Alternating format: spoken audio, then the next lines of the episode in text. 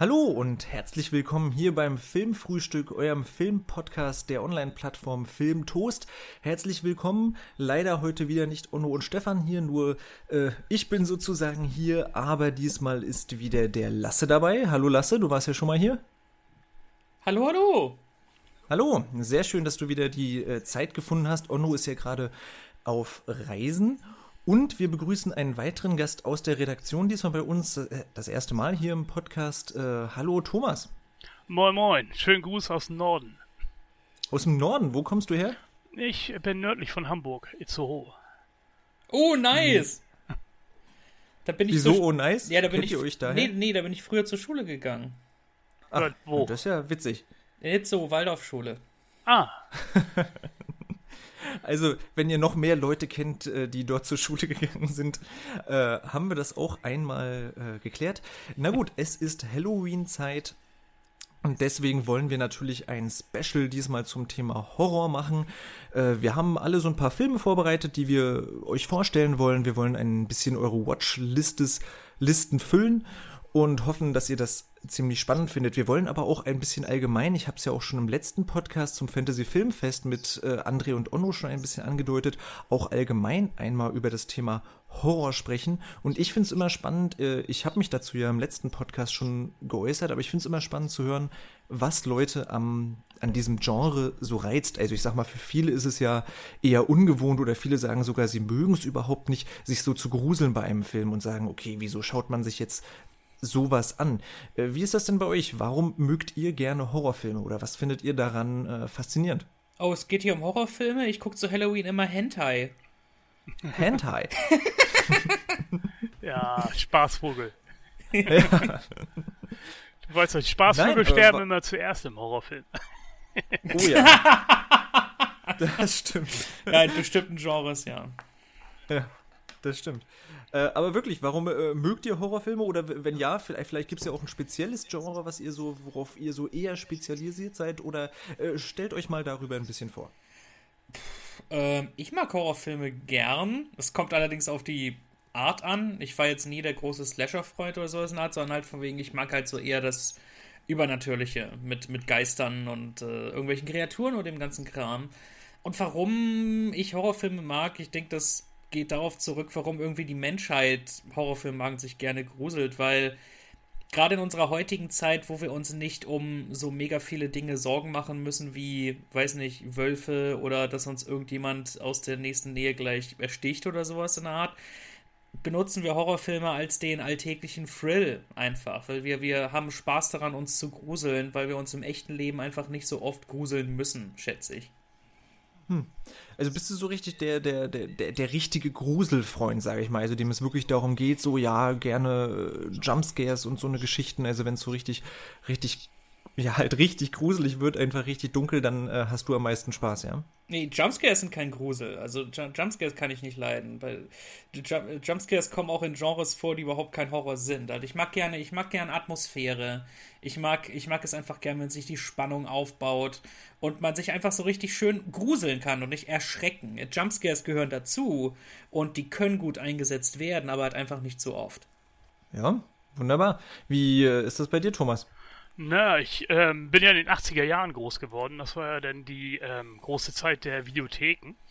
Und hm. naja, also wenn es jetzt nicht gerade Männer mit Knarren auf den Covern waren oder ähm, schöne Frauen, dann waren es natürlich immer die Horrorfilme, die dann besonders ähm, ins Auge stachen. Und das war halt so das, was man dann ja auch unbedingt dann ähm, sehen wollte. Und naja, hm. deswegen ähm, bin ich dann halt mit diesen ganzen Videothekenkrachern auch mit groß geworden. Aber ich habe auch ähm, viele Fernsehen damals schon gesehen. Also die ganz alten Schinken wie Frankenstein von 31, die Hammer-Horrorfilme. Und naja, ich bin eigentlich so ähm, allgemein ein ziemlich großer Horrorfan. Aber auch eher so von der alten Schule. Und auch nicht so sehr Jumpscare-affin. nicht so äh, Jumpscare-affin. Aber wann, äh, oder könnt ihr das ausmachen, wann würdet ihr sagen, sind Jumpscares gut oder welchen Zweck können sie erfüllen? Äh, ich habe ich hab mal ein, äh, ich hab ein Video-Essay zu dem Thema gemacht. Das ist auf äh, YouTube so, auf meinem das Kanal. Das ist ja spannend, ja. Ähm, und äh, halt, da, da beschreibe ich ja alles, was mich an Jumpscares stört und in, inwiefern Jumpscares eben wirkungsvoll eingesetzt werden können. Und unter anderem gehört für mich dazu, verlasst euch auf die Geräusche, die auch innerhalb des Films stattfinden und bauscht das nicht künstlich auf mit äh, lauter Musik, äh, sondern es ist gruseliger, wenn es etwas ist, was auch die Figuren selber hören können.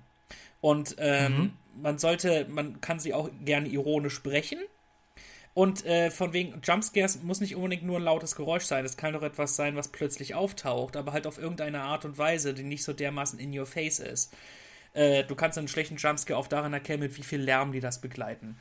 Und ähm, ah, ich, ich, ich erzähle so viele verschiedene Sachen und, äh, und, und wie das alles äh, gut funktioniert. Also ich will halt auch nicht zu viel spoilern in irgendeiner Form. Aber ähm, eben die Art und Weise, wie James Wan Jumpscares einsetzt in seinen Filmen, ist eigentlich meistens ziemlich gut. Halt, wo er sie hier und da einstreut, wenn es passt.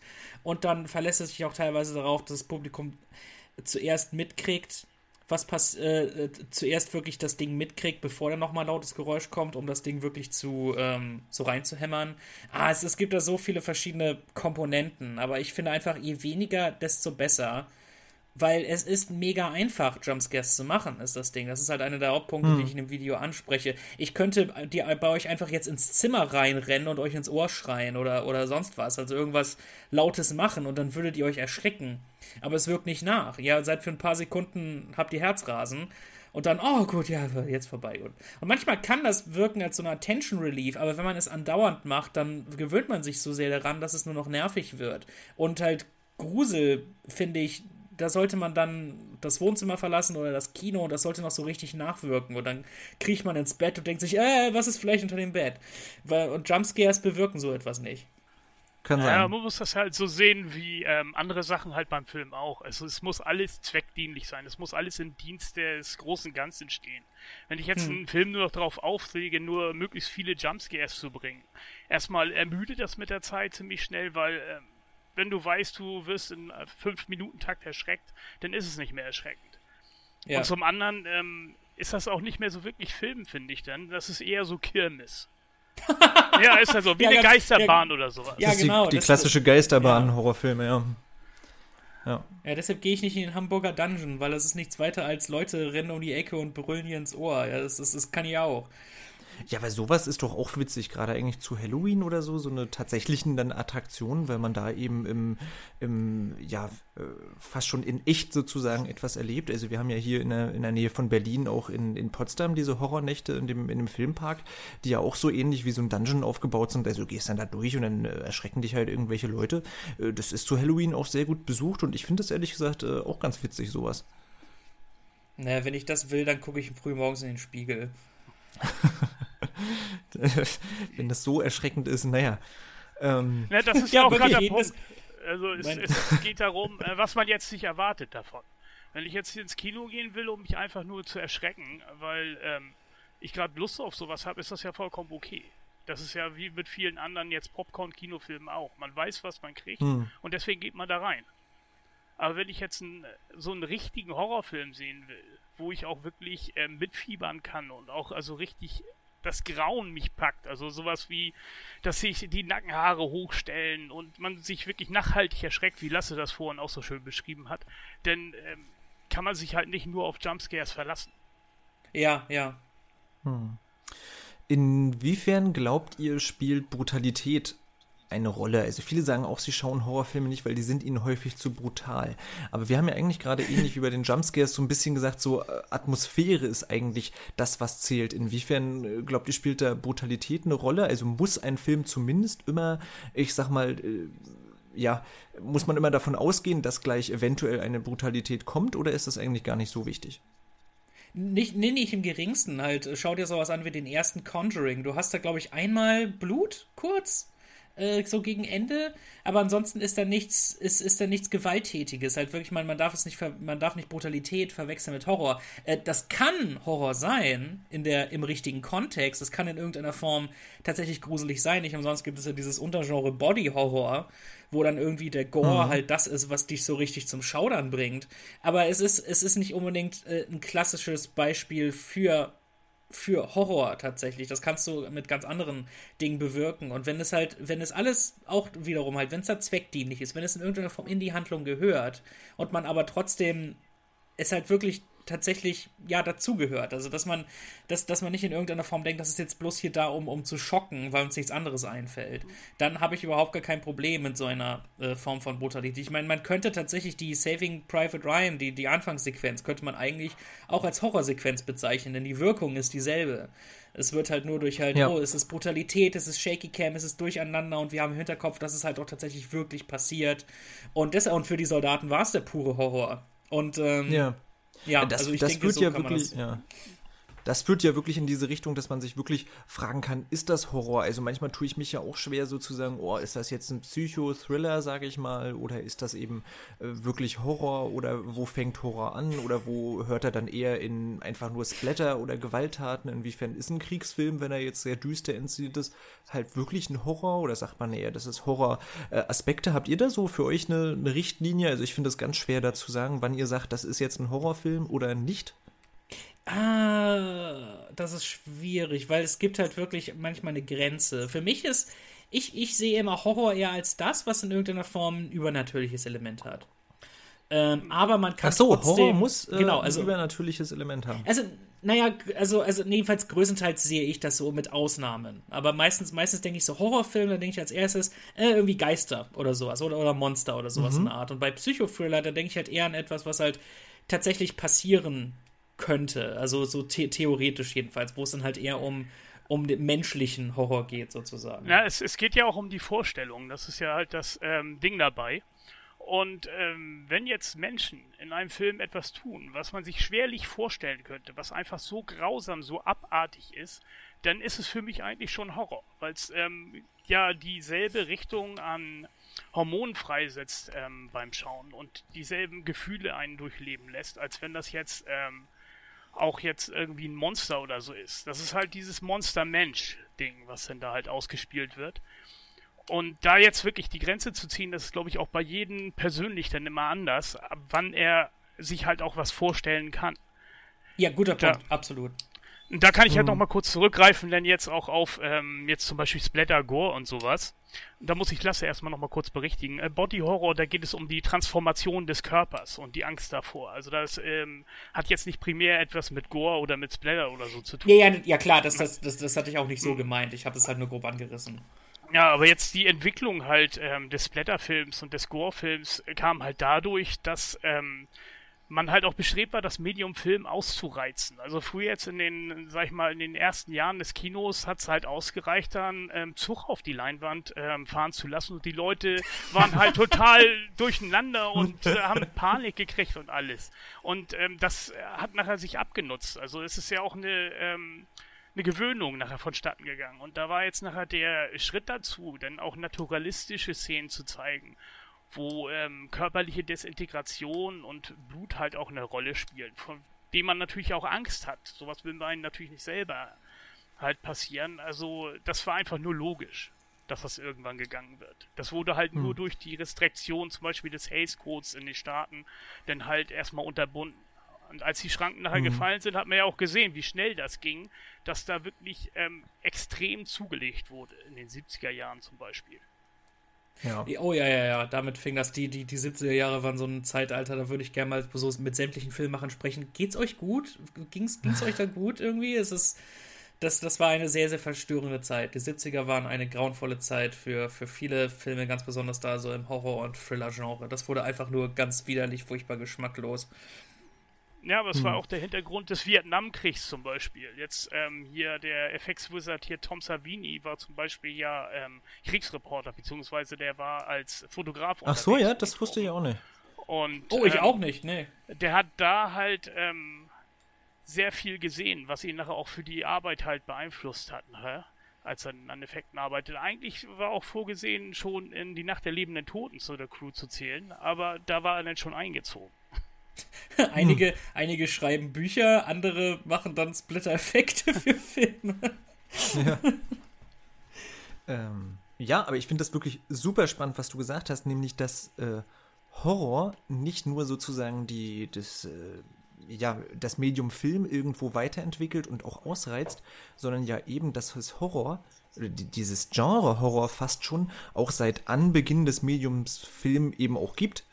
Also eben in den ersten Jahren, sprich offensichtlich seit der Erfindung des Kinos, hatten Menschen bis zu einem gewissen Grad daran Spaß, eben sich zu gruseln, sich etwas äh, grauenvollen, das wurde natürlich immer krasser und je nachdem, um was es ging und so weiter, aber sowas eben wie Dracula und damit meine ich dann nicht mal erst den aus den 30ern, sondern es gibt ja auch schon, schon alte Stummfilme, ähm, die zum Beispiel das verfilmt haben oder dann natürlich später, also auch allein Nosferatu und so eine Geschichten, ähm, ja, sprich, das gibt schon extrem lange und das hat schon immer offensichtlich den Film äh, bereichert und weiterentwickelt. Das ist, finde ich interessant.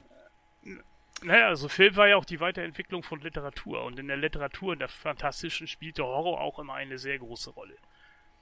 Ja. Weil es halt die Fantasie der Menschen anregte. Und ähm, das Einzige, was halt noch mehr angeregt hat damals, war halt die Science Fiction. Deswegen war auch das erste Genre im Film tatsächlich ja Science Fiction. Ja, ja stimmt, mit, da, mit, ja. mit, Otto, mit, mit, mit uh, Otto Méliès und so weiter, ja. Nee, Quatsch. Ähm, George. George, George, George Méliès. fuck. Ja. hab, ihn hab ich verwechselt mit dem Synchronsprecher, Entschuldigung. Gibt es einen Synchronsprecher, der heißt Otto Méliès? Ja, das ist der, das ist der äh, Otto Méliès oder, oder Méliès, ich weiß nicht, wie man ausspricht, das ist der Synchronsprecher von Christopher Lee zum Beispiel. Okay, ich kenne mich mit Synchronsprechern wirklich gar nicht aus, muss ich gestehen. ja. Man kann sich ja nicht mit allem auskennen. Äh, na gut, ich glaube, wir können ja an bestimmten Punkten immer noch mal über dies und jenes sprechen. Wir haben auf jeden Fall über Twitter, aber auch über Facebook ganz viele Fragen gesammelt und auch über Filme gesammelt, über die wir sprechen wollen. Wir haben uns jetzt darauf geeinigt, dass wir so jeder äh, ein paar Filme mitbringen, sozusagen abwechselnd jetzt eine Filmempfehlung aussprechen. Das heißt nicht, dass diese Filme jetzt wirklich unsere liebsten Horrorfilme unbedingt sein müssen. Es geht einfach um Filmempfehlungen, eben tatsächlich gerade jetzt zu Halloween. Äh, da möchte ich zum Beispiel, äh, das ist jetzt nicht der erste unbedingt, der bei mir auf der Liste steht, aber wer Lust hat, jetzt ins Kino zu gehen um die Halloween-Zeit, ich mochte den neuen von Guillermo del Toro produzierten Scary Stories to Tell in the Dark sehr gerne. Äh, hat den jemand von euch schon gesehen? Nee, aber ich möchte gern. Ah, ich würde ja. den auch gerne sehen, aber hier in Itzehoe läuft er leider nicht. ah. das, das, ist hier öfters ähm, das Problem leider das ist nicht der, also wenn wir jetzt auch eben von Brutalität oder Gruselfaktor oder sowas sprechen, vielleicht, oder was heißt vielleicht, der ist definitiv nicht der krasseste, den man jetzt irgendwie so erleben kann. Er ist sogar eher an ein jüngeres Publikum gerichtet. Aber was mir an dem so gefallen hat, dass er mal wieder so eine Liebe zu den einzelnen Kreaturen hat, auch eine Liebe zu den, zu den Hauptfiguren, also zu den Kindern. Also mir hat er wirklich in einigen Momenten viel mehr Spaß gemacht als zum Beispiel die, äh, also auch als die erst, der erste Teil von den S-Filmen jetzt. Insofern äh, hat schöne Horrormomente, schöne Kreaturen und macht einfach mal wieder so richtig viel Spaß. Ich sag mal, gerade in Zeiten von sonst Jordan Peele und Ari äh, wo der Horror jetzt nicht so viel Spaß macht, während man ihn sieht, sondern gerade bei Ari man denke jetzt eben an Hereditary oder Midsommar, doch sehr verstörend eher ist, ist das mal wieder so ein Film, wo man richtig äh, mal lachen kann, wo, wo man einfach richtig viel Spaß am schaurig modrigen Gothic Horror, sag ich mal, hat und das hat mir sehr gut gefallen, weil man das relativ selten hat. Ja, ja also zu, zu, äh, ich musste ehrlich gesagt, bei Via hatte ich aber auch Spaß. Ähm, da, da gab's ja, diese, gut, weil der sehr. Momente, die ich, ja. ja. Ja, weil, weil der ja auch sehr, sehr ja, lustig weil, weil, ist. Also bei dem kann man sich ja schon fast streiten, ob, ob der nicht schon fast zu lustig ist, also wir, ne? Ja. ah, den muss ich noch nachholen.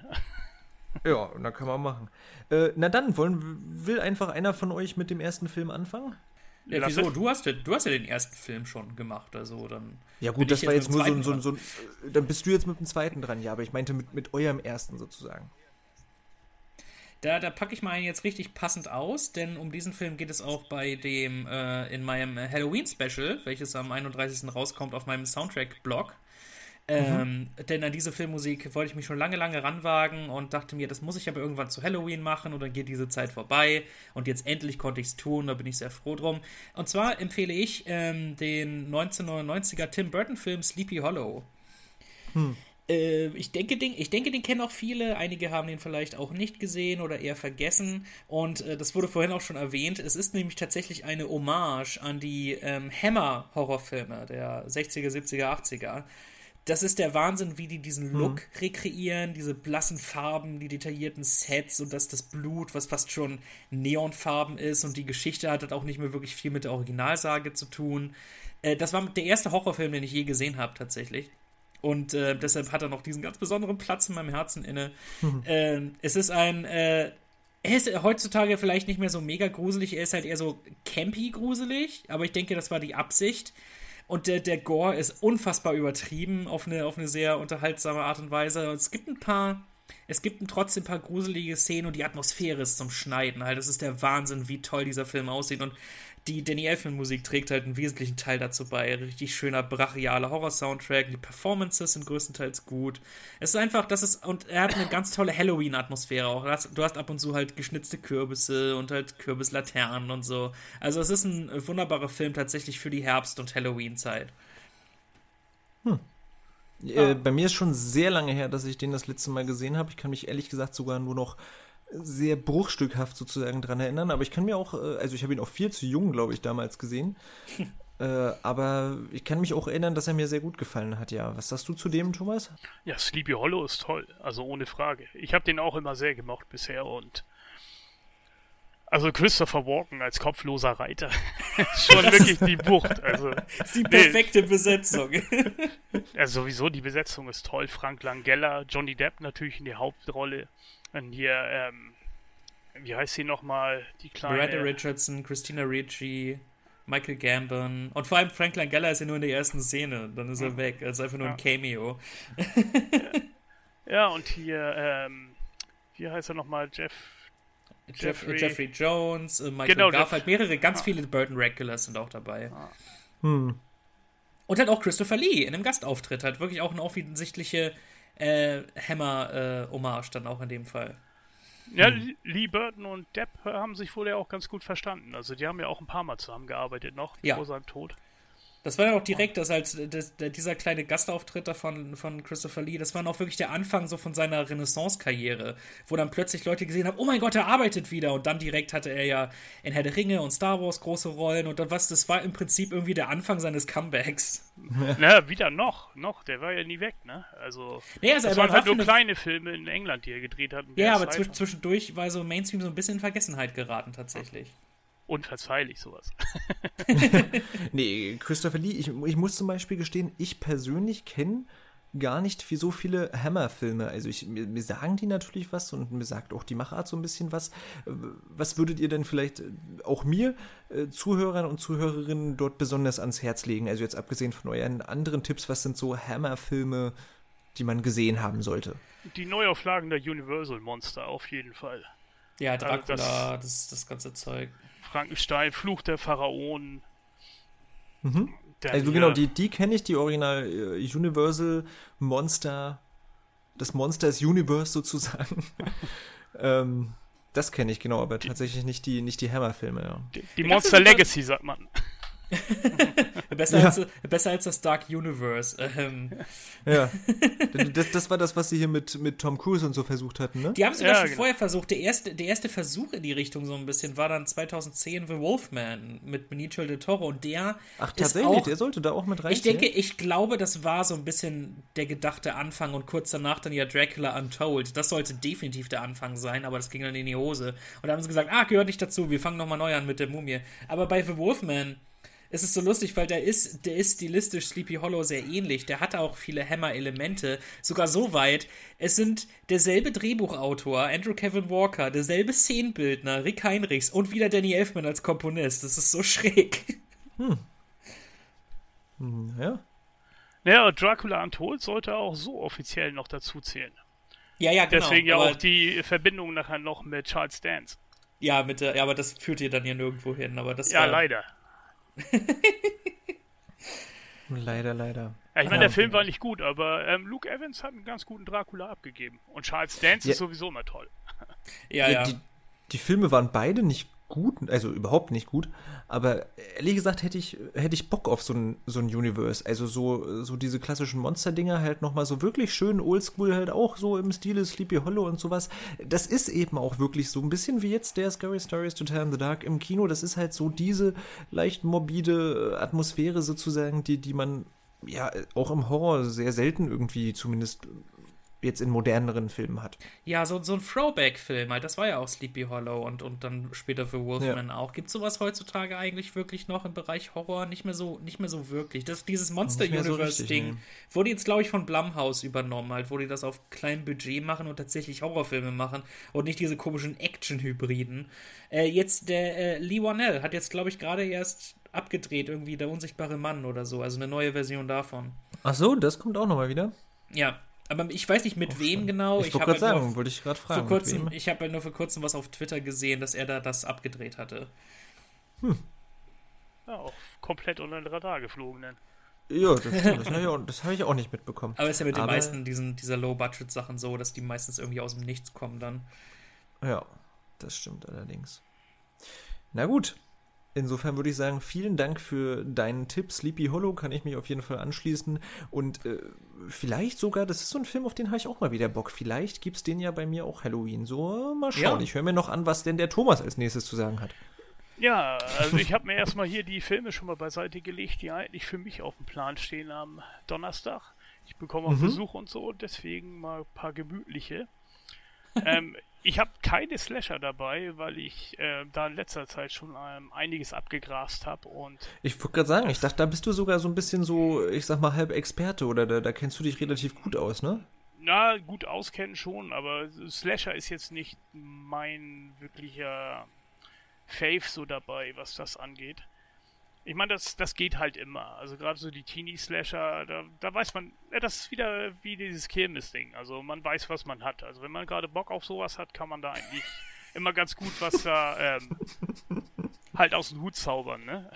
Ja. Deswegen ist auch ähm, das Genre selber noch so angesagt. Ne? Also Slasher gehen ja immer. Seit spätestens seit Wes Craven halt den Humor da reingebracht hat mit Scream und dann sind die ja, Variationsmöglichkeiten unendlich. Ne? Also. Hat zurückgebracht. Scream habe ich jetzt noch als äh, Finale meiner Horror Oktober-Reihe äh, offen. Ah, der fehlt mir noch. Ja, super. Bin ich mal gespannt. Ja, der ist toll, der ist wirklich toll. Kann man nicht anders. Kann ja. ich immer wieder gucken. Na, aber ich habe jetzt hier als ersten, ich gehe mal chronologisch vor. Und da gehe ich mal ganz weit zurück. Und zwar nach 1924 zu Universal. Aha. Und uh. zwar zu ihren damaligen Superstar Lon Chaney und The Phantom of the Opera. Ah, ja. Die beste oh, Verfilmung oh. des Stoffs. Eine der ersten. Wow, da du ja jetzt wirklich ein, ein Klassiker raus, Mensch. Ich bin ja schwer begeistert. Ah, ich habe den auch seit meiner Ach, komm Kindheit schon, ich meine, gesehen. Ich meine, komm, besser als Joel Schumacher und Gerard Butler kann man das doch nicht machen. Jetzt mal im Ernst. Aha. Nein, aber gerne. Erzähl uns mehr. Also auch der ist bei mir schon sehr lange her, aber erzähl uns gerne, warum sollte man so einen äh, alten Horrorfilm praktisch äh, gucken? Ja, es ist halt auch Kultur und man äh, ist sich dann ja auch mal wieder gewahr, wo halt das Genre herkommt und was denn halt da am Anfang stand. Und dass man jetzt nicht unbedingt ähm, Schreie oder Worte oder so braucht, um Horror zu verbreiten. Ich meine, wir haben das jetzt ja heutzutage mit den ganzen Scream Queens und hast du nicht gesehen. Und damals, ähm, wenn was gesagt werden sollte, kamen da halt Texttafeln und ansonsten kam unheimliche Musik. Da gab es halt nur die Musik und die Bilder. Das war mhm. natürlich ja damals schon ähm, noch sehr geprägt ähm, durch den deutschen Expressionismus, der ja mit Dr. Äh, das Kabinett des Dr. Caligari dann ja auch ähm, ziemlich in war und woran sich dann Universal ziemlich orientiert haben. Sie haben ja auch ähm, den Star des Films äh, aus Caligari, hier, ähm, Konrad Veit haben sie ja auch damals mhm. ähm, nach Amerika geholt. Und der war ja auch dort sehr erfolgreich. Mhm. Ja, und ähm, Lon Chaney als der Phantom der Oper ist halt noch ähm, so ein richtiges Monster. Also das ist dann schon wirklich so mit einer hohen fliehenden Stirn, mit tiefen Augenmulden, mit großen, weit aufgerissenen Augen, schlechten Zähnen und schütteren Haar und wahrscheinlich auch damals zu Tode geschminkt, weil der, der sieht ähm, noch mehr als leichenblass aus, selbst in Schwarz-Weiß. Ich wollte sagen, aber da, da sind doch auch aus diesen Filmen und dieser Filmära sind ja auch die Maskenbildner da ziemlich bekannt, weil die eben da bei den, bei den ganzen Monstern immer so äh, ausgerastet sind, ja. Ja, musstest du ja auch. Du hast jetzt keine Farben, du hast nur Schwarz und Weiß und dann die Grautöne gehabt. Also hm. musstest du dir irgendwas einfallen lassen, dass es auch den Eindruck hinterlässt. Also du warst da dann doch schon ein bisschen limitierter und ähm, muss es viel mehr Fantasie einsetzen, denn als heutzutage, heutzutage geht man an den Computer und macht halt CGI. Und da kann man alles machen, was man will. Alles, was einem irgendwie einfällt, ist heutzutage ohne Probleme realisierbar, sogar relativ kostengünstig. Sowas gab es damals halt nicht. Und das finde ich dann schon ziemlich faszinierend, muss ich ehrlich sagen. Also das ist ähm, halt ganz was anderes als der Horror heute. Deswegen muss ja. man das auch ab und zu mal ein bisschen auffrischen, damit es halt nicht in Vergessenheit gerät. Total, also der ist auch sehr lange her bei mir, aber auch da habe ich äh, eigentlich Bock, den mal wiederzusehen. Kennst du den, äh, Lasse? Äh, den habe, das ist einer von denen, die ich nicht gesehen habe, aber ich kenne die Filme im Prinzip durch bestimmte Clips und das hat auch immer in Montagen und so weiter. Also das wird ja echt um die Ohren gehauen, gerade wenn du halt auch die Universal Studios äh, besucht hast und so. Also ah, nee, das, oh, das die hast du mal besucht, da bin ich, ich ja auch Phantom neidisch. der Oper auch, weil äh, meine, meine Mutter das damals gesungen hat, die Musical-Version. Also nicht das Phantom, sondern die Christine.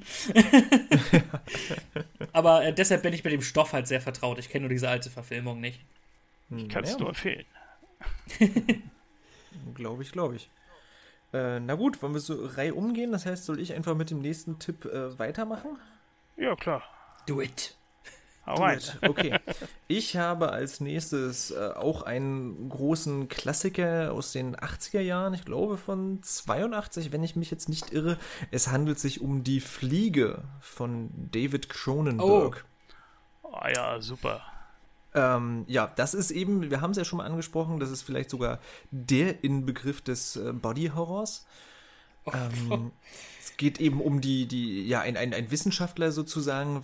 Wie ist das eigentlich? Der, der entwickelt eine ein, wie nennt man das, so, so ein Transportgerät, so ein Teleporter eigentlich. Ein Teleporter heißt es, genau. Ja, genau. Er entwickelt selbst einen Teleporter und äh, probiert das in einer Nacht heimlich an sich selbst sozusagen aus.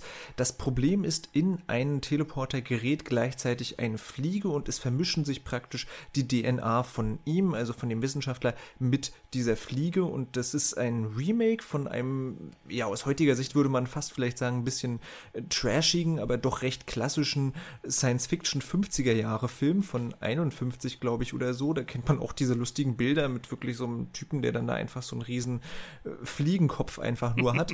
äh, das sieht halt da fast schon eher ein bisschen albern aus, während eben David Cronenberg daraus so einen, so einen richtigen, ja, ekligen Schocker eben macht. Also wirklich, dass sich der, der Körper eben verändert und man davor die Angst bekommt, eben wirklich vor der Veränderung des Körpers. Und bei Cronenberg geht das, hört das da natürlich nie auf, sondern geht auch immer weiter und entwickelt sich gemeinsam mit der Psyche. Also wenn sich der Körper verändert, verändert sich auch die Psyche eines Menschen.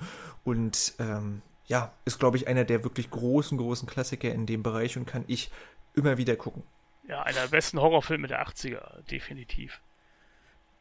Auch das ist auch eins Top von diesen Paradebeispielen. Das ist eins von diesen Paradebeispielen, wo dann Leute sagen, Remakes, die besser sind als das Original. Das ist immer der, der als erster genannt wird. Äh, ja. Mit, also unter anderem, zusammen, zusammen mit einem anderen Film, den garantiert einer von euch noch vorstellen wird. ja, ich glaube, der kam auch, auch im Jahr 82 ja. raus. Ähm, aber das ist einer von, ich habe den nur so clipweise gesehen, auch durch das Studium. Ich habe den noch nie vollständig gesehen, aber möchte gern, weil ich kenne halt einige der Effektszenen und ja, es ist ein, es ist ein Meisterstück, was das angeht. Ähm, bin, bin sehr, sehr neugierig, den, äh, äh das, das zu sehen. Ist das nicht der, der Effekttyp? War das nicht auch der, der den ersten Gremlins gemacht hat? Da bin ich tatsächlich überfragt. Du, ich könnte es jetzt nachgucken, aber ich weiß es äh, nicht genau. Bin mir relativ sicher. Ähm, mhm. Und dann hat er, und dann hat der Typ dann die Fliege 2 inszeniert. Ah, Chris Wallace. Ja, ja, ja ich glaube, genau, genau. äh, glaub, der war bei Gremlin, das stimmt. Ja, genau. Und deshalb, und weil er die Fliege 2 inszeniert hat, konnte er nicht den zweiten Gremlins machen. Das war dann Rick Baker. Hm. Okay, also wirklich eine, eine, eine, große, große Empfehlung. Ich glaube, den gibt es auch derzeit irgendwo bei Netflix oder Prime, wenn ich mich äh, gerade nicht oh. irre. Oder? Wenn das so ist. Kann wenn das so ist, habe ich keine Ausrede mehr. Also wenn er wirklich auf, Net wenn er wirklich auf Netflix ist, dann habe ich keine Ausrede mehr jetzt. Dann sollte ich ihn wirklich Also auf Prime ist er nicht. Das äh, wüsste ich. Das ich schau mal, weil jetzt, ich habe jetzt, ich war in den letzten paar Tagen nicht mehr auf Netflix, die updaten das dann ja manchmal nach Saison. Okay, so. nee, ich, ich, ich habe mich geirrt. Ich habe auch gerade, ich habe gerade mal bei äh, Watch Now geguckt. Nee, also gibt es zum Line auf Amazon, aber jetzt nicht äh, for free. Okay. Na, schauen wir mal, was vielleicht da sonst noch getan werden kann. Schauen wir mal. Also wirklich ja ganz großartig, wie der sozusagen den, den Horror da verbaut und was der für Situationen kreiert, die einem eben wirklich diesen bekannten Schauer über den Rücken laufen lassen. Das ist, das ist ganz, ganz große Kunst überhaupt. David Cronenberg ist natürlich großartig, obwohl er auch ein paar Hänger drin hat in seiner Filmografie, aber er hat auch viel cooles Zeug gemacht. Welche? Ähm, hm? Welche Hänger? Welche also, Hänger? David Cronenberg? Cosmopolis fällt mir vielleicht ein, aber ansonsten. Genau, das ist jetzt der letzte, an den ja. ich tatsächlich auch denken muss. Und der hat doch jetzt nur. Hat er nicht noch einen irgendwie in letzter Zeit gemacht, der auch nicht mm -mm. so doll war? Nö, hat er nicht. Der war doch von, von ein paar, doch vor ein paar Jahren war das so Doch, einer, Maps äh, to the Stars hat der auch noch gemacht. Der, der war ganz den meine ich. Ich habe gehört, der. Achso, ich habe gehört, der war nicht so Fand gut. ich auch nicht so doll, nee. Ja. Aber ich habe letztes Jahr im September habe ich alle seine Filme nochmal gesehen gehabt, als Retrospektive. Hm. Und ähm, die haben eigentlich alle was, muss man ehrlich sagen. Ich hab, habt ihr, ich habe jetzt auf dem Fantasy Filmfest die äh, eine ein Remake von Rabbit von ihm gesehen. Über den habe ich auch äh, in unserem letzten Podcast gesprochen. Da kannte aber auch äh, niemand oder doch, ich glaube André kannte kannte das Original. Du kennst den ja dann sicherlich, Thomas, ne? Ja, natürlich. Überfall. Ja. Überfall der unheimlichen Ich glaube, ich habe nur einen David so. Cronenberg gesehen. Oh, hm. unverzeihlich. Ich glaube nur einen einzigen. Und das war, und das war, äh, das war History of Violence. oh, oh ja. total toll, der Film. Ja, ja der ist auch, der, der ist gut. Aber Cronenberg, das ist halt auch so ein Name, den verbindet, der klingt schon so unangenehm, den verbindet man so automatisch mit, mit Horror und, und so. Das ist so, das ist so fies, wenn du so eine Reput alle, alle diese Horrorregisseure, Carpenter, Craven, Cronenberg. Also das ist hier. Das stimmt, die, die kann man immer so schön auch dann irgendwie groß theatralisch irgendwo in irgendwelchen Trailern einblenden und so, diese Namen, ne? Ja, ja die dann wirklich zum Markezeichen wurden ja. einfach. Ich meine, nicht umsonst hieß es dann ganz oft John Carpenters bla bla bla. Ja, ja. Äh, weil sich das schon relativ früh etabliert hatte. Und äh, ja, bei Wes Craven auch. Also es ist, es ist krass. Ja, Kronenberg hm. stand ja auch vor der Kamera sogar. Ach, der tatsächlich? Hat, ja, der hat ja denn eine sehr große Rolle ja gespielt in äh, Clive Barkers Kabal, die Brut der Nacht. Oh, okay. Dort hat er den mhm. Antagonisten gespielt, den äh, durchgedrehten Psychiater Deckard, der ähm, ein Serienmörder war, was er in seinen Patienten aufschwatzen wollte. Das war auch die meiste Zeit mit einer so einer ähm, abgedrehten Ledermaske rumgelaufen, mit Knöpfen angenäht und mit einem Reißverschluss am Mund und so. Das ist richtig geil. Mhm. Und Oder bei, bei Jason X ist er ganz am Anfang noch zu sehen und wird noch von Jason gekillt. Das, Clive Barker, das ist ein anderer Name. Das sofort, einfach, die, die klingen schon so nach Horror. Das ist, ich, ich finde ich find das so verstörend, wie dann einfach Namen so eine, weiß nicht, dann, dann dich schon so vorurteilsbelastet zurücklassen, allein vom Klang her. Ja, wir sind halt so oft zu hören, ne? Das hat sich dann eingebürgert. Das ja, genau, einfach nur, dadurch, einfach nur dadurch, dass man sie über bestimmten Titeln oder so gesehen hat. Hm. Na, äh, wie ist denn das? Es wurde ja schon ein anderer Film hier erwähnt. Hat den noch jemand in der Liste? Also ich habe ihn nicht bei mir in der Liste. Insofern, auch wenn er natürlich großartig ist, wollen wir kurz über den sprechen? Oder hat ihn jemand auf der Liste? Oder wollen wir da warten? Oder wie? Äh, Hä, welchen? Na, einen anderen, du hast ihn gerade erwähnt, einen anderen Film aus dem Jahre 1982, ach so, gerade wenn ach so, ich. Ach so, nee, wir spannen ihn, also ich habe den nicht auf der Liste. Ich, ich würde sagen, wir warten, bis der dann drankommt bei den jeweiligen, bei der jeweiligen Person. okay. Äh, okay. Dann, dann wäre ich wieder dran, ne? Äh, dann wärst du schon wieder dran, ja. Wir ja. brauchen äh, mehr Hinweise, so, also dass das Leute Inspirationen für ihre Halloween-Nacht bekommen.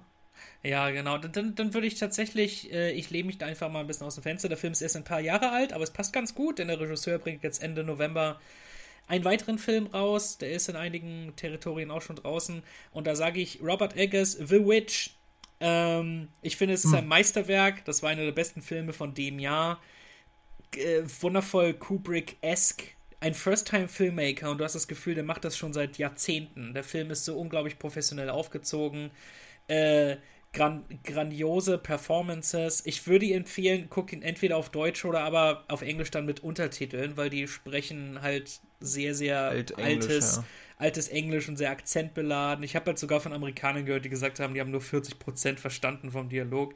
Aber es ist, äh, es ist kein Jumpscare-Horror, es ist sehr atmosphärischer Horror, einer, wo man nicht viel sieht. Und es ist einfach unglaubliche Spannung und äh, es ist sehr, sehr zurückhaltend gemacht und das, das, das ich finde das Finale grandios, die Musik ist grandios. alles an diesem Film, halt die, die Art und Weise, wie zurückhaltend das ist und wie atmosphärisch. Halt, ich bin. Ich, ich bin wahnsinnig begeistert von dem Teil und ich kann The Lighthouse, dem nächsten Film, den er jetzt gemacht hat, den kann ich kaum erwarten. Hm. Ja, der soll ja auch sehr toll sein. Wir haben hier im Podcast schon drüber gesprochen. Onno und André hatten ihn schon gesehen. Ähm, ja, The Witch, äh, das ist ein Film, ich habe ihn erst einmal gesehen und das hat auch wirklich den Grund, weil ich bin eigentlich nicht sehr zart beseitigt, was so Horrorfilme und auch Ekel angeht. Aber ich muss sagen, ich fand den wirklich extrem eklig. Oh, tatsächlich also, eklig, so, weil es gibt ja. halt nicht, es gibt halt nicht wirklich viel Gore. Also du siehst meistens nur den Aftermath von, von irgendwelchen schlimmen Sachen, die passiert ja. sind. Du siehst halt nicht, äh, bis, bis auf, mit Ausnahme von einer bestimmten Szene, ohne zu viel zu spoilern, aber das ist halt auch ja. nichts, was man nicht so schnell in anderen Filmen gesehen hätte. Aber es ist trotzdem. Ja, aber das stimmt, aber das fand ich ganz, ich glaube, gerade diese Szene fand ich echt ganz schön eklig und ich, ich glaube wirklich, es spielt dieses, die, diese Atmosphäre und dieses gesamte Setting natürlich, dieses mittelalterliche nah bei diesem Wald und äh, ich glaube, da spielt das alles irgendwie mit rein, den, den fand ich ganz schön äh, krass und über das Ende kann man auf jeden Fall sehr viel diskutieren, das fand ich auch hoch, hochspannend. Für viele ist das ja sogar ein, ein, ein recht positives Ende, fast schon ein Happy End, wenn man das aus einer gewissen äh, Perspektive betrachtet. Diejenigen, die ihn schon gesehen haben, wissen vielleicht, was ich meine. Ähm, ja. Insofern wirklich ein spannender Film und ich stimme ich, dir, ja?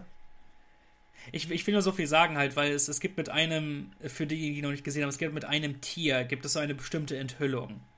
Und die Art und Weise, wie das gemacht ist, da liegt ein Gegenstand auf dem Boden, im Hintergrund siehst du dann die Beine. Und als ich das gesehen habe, das äh, kurz vor Schluss ist das, da bin ich wirklich im Sofa so aufgesprungen, habe gesagt so fuck yeah, Alter, ich fand das so geil. Stark. Äh, aber ich muss dir absolut zustimmen, also wirklich äh, atmosphärisch und von der Inszenierung her, gerade wenn man sich überlegt, dass es eben ein Erstlingswerk ist, ist das schon eine sehr starke Bank. Also ein sehr ja. cooler Film. Definitiv. Und halt mal was wirklich sehr eigenes, sieht man so auch nicht häufig. Ja, hast du den gesehen, Thomas? Nee, ich habe ihn noch gar nicht gesehen. Ich habe schon einiges darüber gelesen oh. und gehört, aber bisher nicht zugekommen. Also ist mir noch nicht über den Weg gelaufen, sag ich mal so. Na, aber neuen oh, Film dauert es bei mir, von. bis ich die dann irgendwann mal sehe. ja, das ja. Tolle ist, ist halt auch, ich glaube, der hat auch wirklich so diese Länge so von 90 Minuten oder so. Also das ist halt auch wirklich ja, ein das kann sein, der ist, glaube ich, nicht Ding. Lang. Aber wenn glaub, er bei halt Prime ist, dann werde ich ihn wahrscheinlich auch reinschmeißen. Ich glaube, es war ein relativ kleines, kleines Budget. Als, als Executive Producer siehst du da Chris Columbus, halt den Regisseur von Kevin Line's und Harry Potter und so, hm. weil der, weil der eine, eine Firma gegründet hat, die dann quasi so Independent-Filmemachern unter die Arme greift. Und deshalb ist er da so mit als, als Sponsor aufgelistet. Mhm. Okay. Na gut. Sehr gut. Thomas. Jawohl. Ja, dann äh, schreite ich mal fort. Ich glaube, mal, den nächsten überspringe ich mal kurz, weil ich hatte hier jetzt noch Night of the Living Dead liegen, aber da wurde schon, glaube ich, so viel drüber gesagt über den Film, dass äh, das wäre jetzt auch ähm, nicht erschöpfend. Ich habe hier jetzt noch Hausu liegen, einen japanischen Geisterhorrorfilm. Und ähm, auf den bin ich schon gespannt, weil ich ihn selbst noch nicht gesehen habe. Der ist jetzt ja auch gerade auf Blu-ray rausgekommen von 1977. Hm. Und ich habe schon also Clips und Trailer gesehen. Er ist super abgefahren. Also ähm, die haben sich optisch da ganz viel einfallen lassen. Es ist ein japanischer Film. Und es gibt da eine Stelle im Film, soweit weiß ich schon, ähm, da äh, nutzt der Regisseur eine nervige Klaviermelodie, um den Zuschauer zu zermürben. Und also ich stelle mir das auf jeden Fall sehr, sehr spannend vor.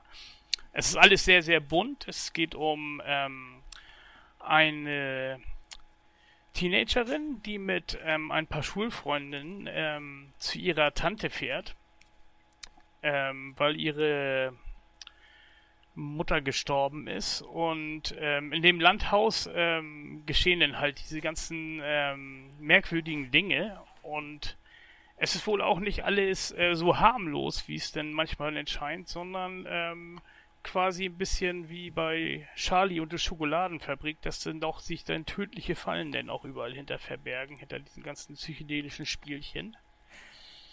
Und wie mhm. gesagt, also ähm, ich freue mich schon, den auf jeden Fall zu sehen übermorgen.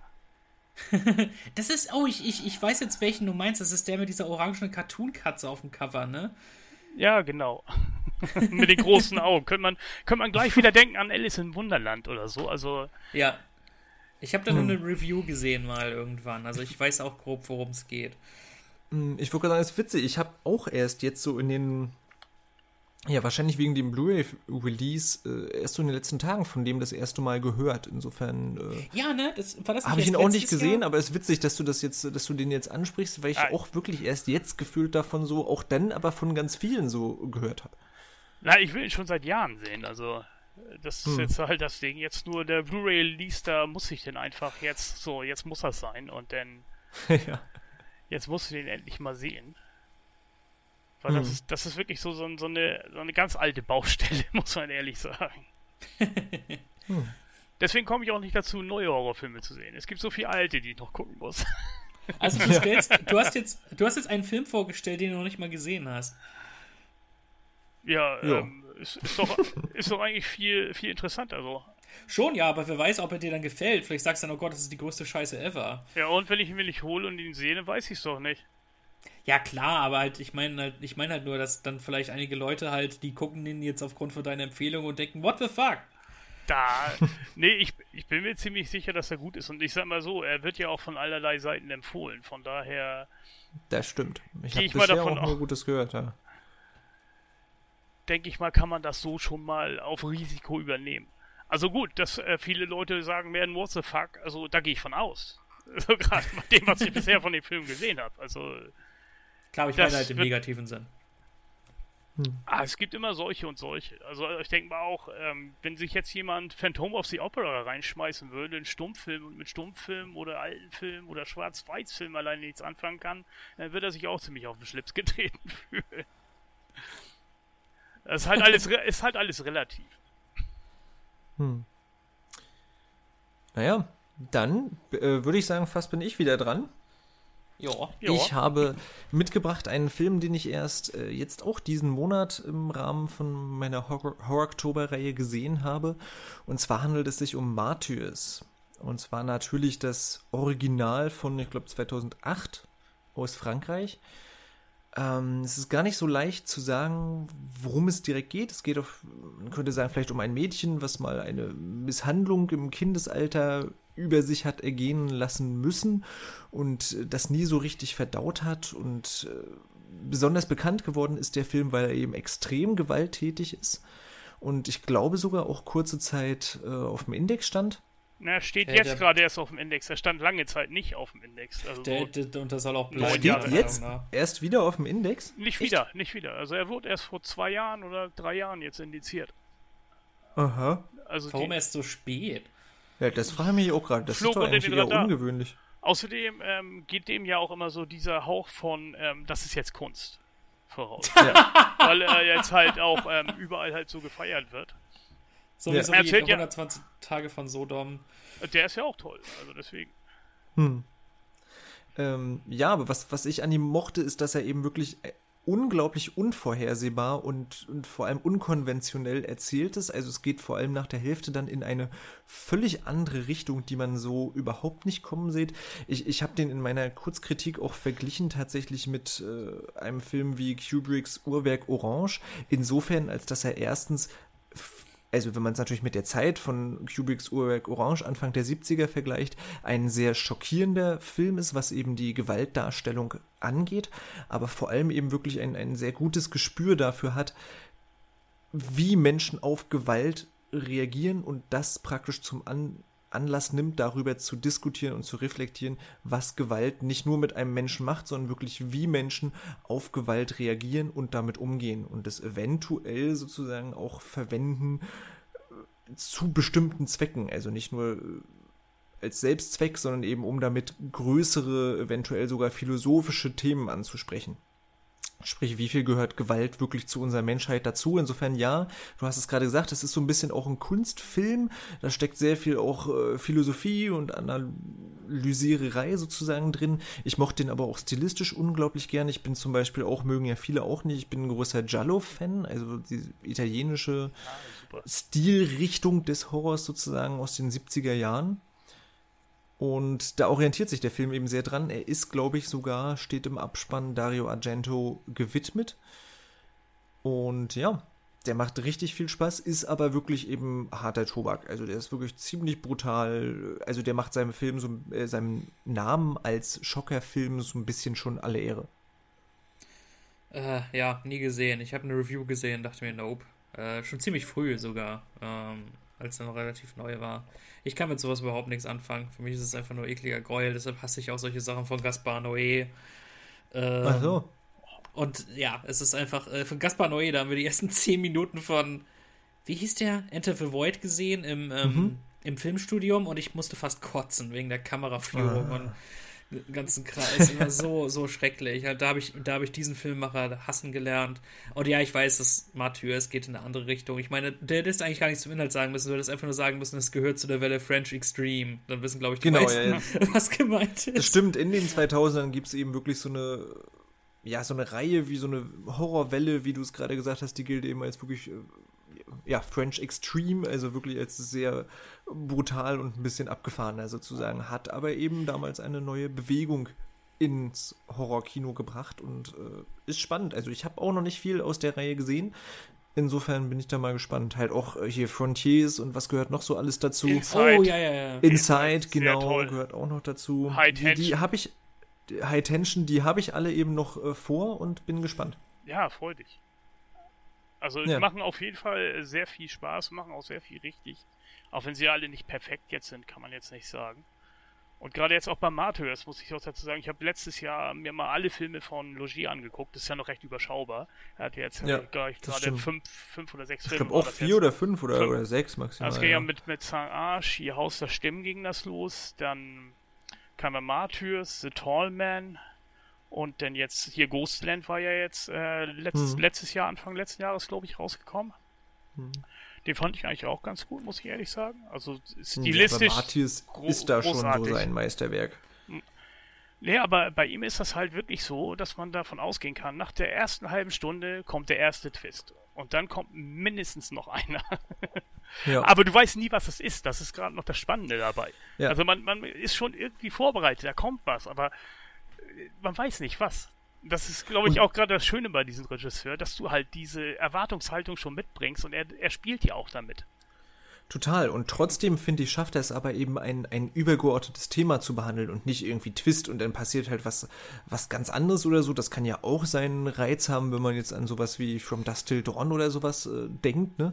wo, wo es praktisch zwei verschiedene Filme irgendwie in einem sind. Das, das kann ja auch sehr witzig sein. So extrem ist es halt bei ihm nicht. Also er behandelt schon dasselbe Thema, aber geht eben in eine ganz andere Richtung. Und das finde ich wiederum spannend, weil das eben wirklich dann sich so anfühlt, als würde er ein Thema aus verschiedenen Blickwinkeln einfach betrachten. Und das äh, gefällt mir sehr gut. Ja, sein Thema ist ja Kindesmisshandlung, ganz klar. Also das zieht sich ja durch jeden Film jetzt und ähm, es ist ja auch irgendwas, wovor man wirklich jetzt ähm, Angst hat, dass es vielleicht seinen Kindern passieren könnte, was ähm, vielleicht eigene schlechte Erinnerungen wachruft. Also muss ja nicht jetzt irgendwie Misshandlung sein, sondern halt ähm, ja fie fiese Erinnerungen aus der Kindheit, der, der erste Grusel oder was weiß ich. Ne? Also das spielt da glaube ich alles mit rein bei seinen Filmen, was dann ja auch ähm, auf die Zuschauer ein bisschen so abfärbt. Willkommen bei unserem Comedy-Podcast Filmfrühstück für die ganze Familie. Ja, wer sich jetzt hier einen Horror-Podcast anhört, das ist ja auch zu Halloween gedacht. ja.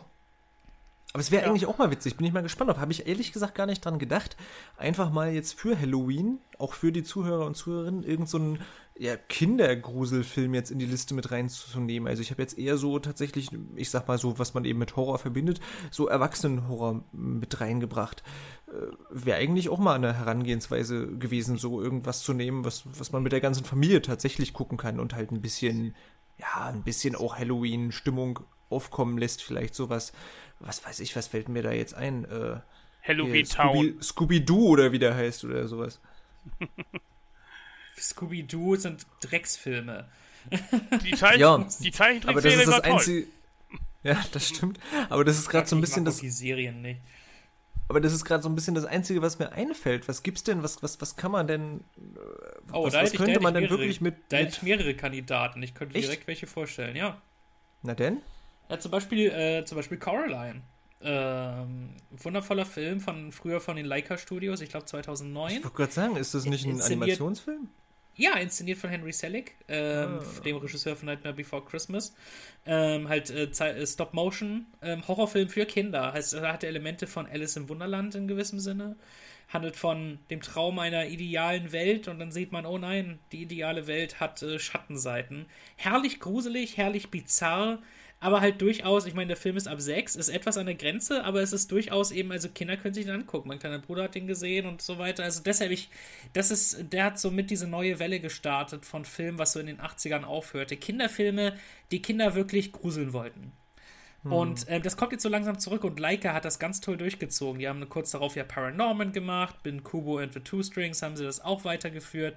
Ich, ja gut, aber der ist ja nicht, nicht gruselig, oder? Oh doch, Kubo, Kubo ist Kubo gruselig. findest du gruselig? Kubo hat gruselige Stellen, definitiv. Echt? Ja, ja, ja. Ähm, diese, diese Horrorschwestern, hey. Ähm, das, da gibt es schon ja, gruselige okay, Stellen drin. Und halt äh, Paranorman, es äh, geht äh, noch ein bisschen mehr Richtung Komödie, aber trotzdem sehr gruselige ähm, Szenen. Und deshalb, weil ich, ich mag deshalb die Leica Studios so gern und ich mag einfach auch allgemein Stop Motion. Halt auch Nightmare Before Christmas wäre etwas, was sie sich ganz wundervoll angucken könnten. Das stimmt, als du den gerade äh, erwähnt hast es gibt auch diesen, wie, wie heißt der denn, diesen, diesen Tim Burton-Animationsfilm auch irgendwie mit dem, der so ein bisschen Frankenstein-mäßig ist. Wie heißt denn der? Mit dem Frank Hund oder irgendwie sowas? Ja, Frank, Frank Weenie. Hat genau, den jemand gesehen? Auf, ist der gut? Ja, ja, genau. Den, den, der basiert auf seinem alten Kurzfilm, den er damals genau, das Disney stimmt, Fernsehen ja. gedreht hat. Den mag ich auch sehr. Das ist auch ein sehr schöner Film. Lohnt sich. Hm. Ist ein schöner Tim Burton-Film, sehr, sehr schräg. Mit äh, auch sogar lustig, da gibt's einen, da gibt's einen Schuljungen, der sieht aus wie Frankensteins Monster. Okay. und der, und der, und der, ähm, der, der Wissenschaftslehrer sieht aus wie Vincent Price. ja, ja, oder ich, ich musste auch gerade, wenn man jetzt wirklich an Komödie auch denkt, äh, musste ich natürlich gerade, lief ja jetzt auch neu als Animationsfilm an die Adams Family denken. Könnte ja. man auch zu Halloween gucken. Aber es, das ist tatsächlich ja schon wieder mehr Komödie. Also der Gruselanteil bei Adams Family hält sich schon ziemlich in Grenzen, muss man sagen. Ja, aber ich meine jetzt wirklich so, so Filme mit der ganzen Familie, die halt ins Halloween-Setting, sag ich mal, passen. Also dann ja, kannst du ja fast nichts wirklich Gruseliges nehmen, wenn es jetzt um mit der ganzen Familie gucken geht. Ah, mir fällt immer ja. noch was aus dem Fernsehbereich ein. Lief leider hier in Deutschland, glaube ich, nur ein oder zwei Mal im Nachtprogramm. Ist aber auch hier von Warner Brothers und hier Steven Spielberg Toon Sylvania. Das ist halt auch so eine kleine Cartoon-Miniserie mit halt Horrorthemen. Auch irrsinnig lustig. Nur leider sehr, sehr schwer zu kriegen.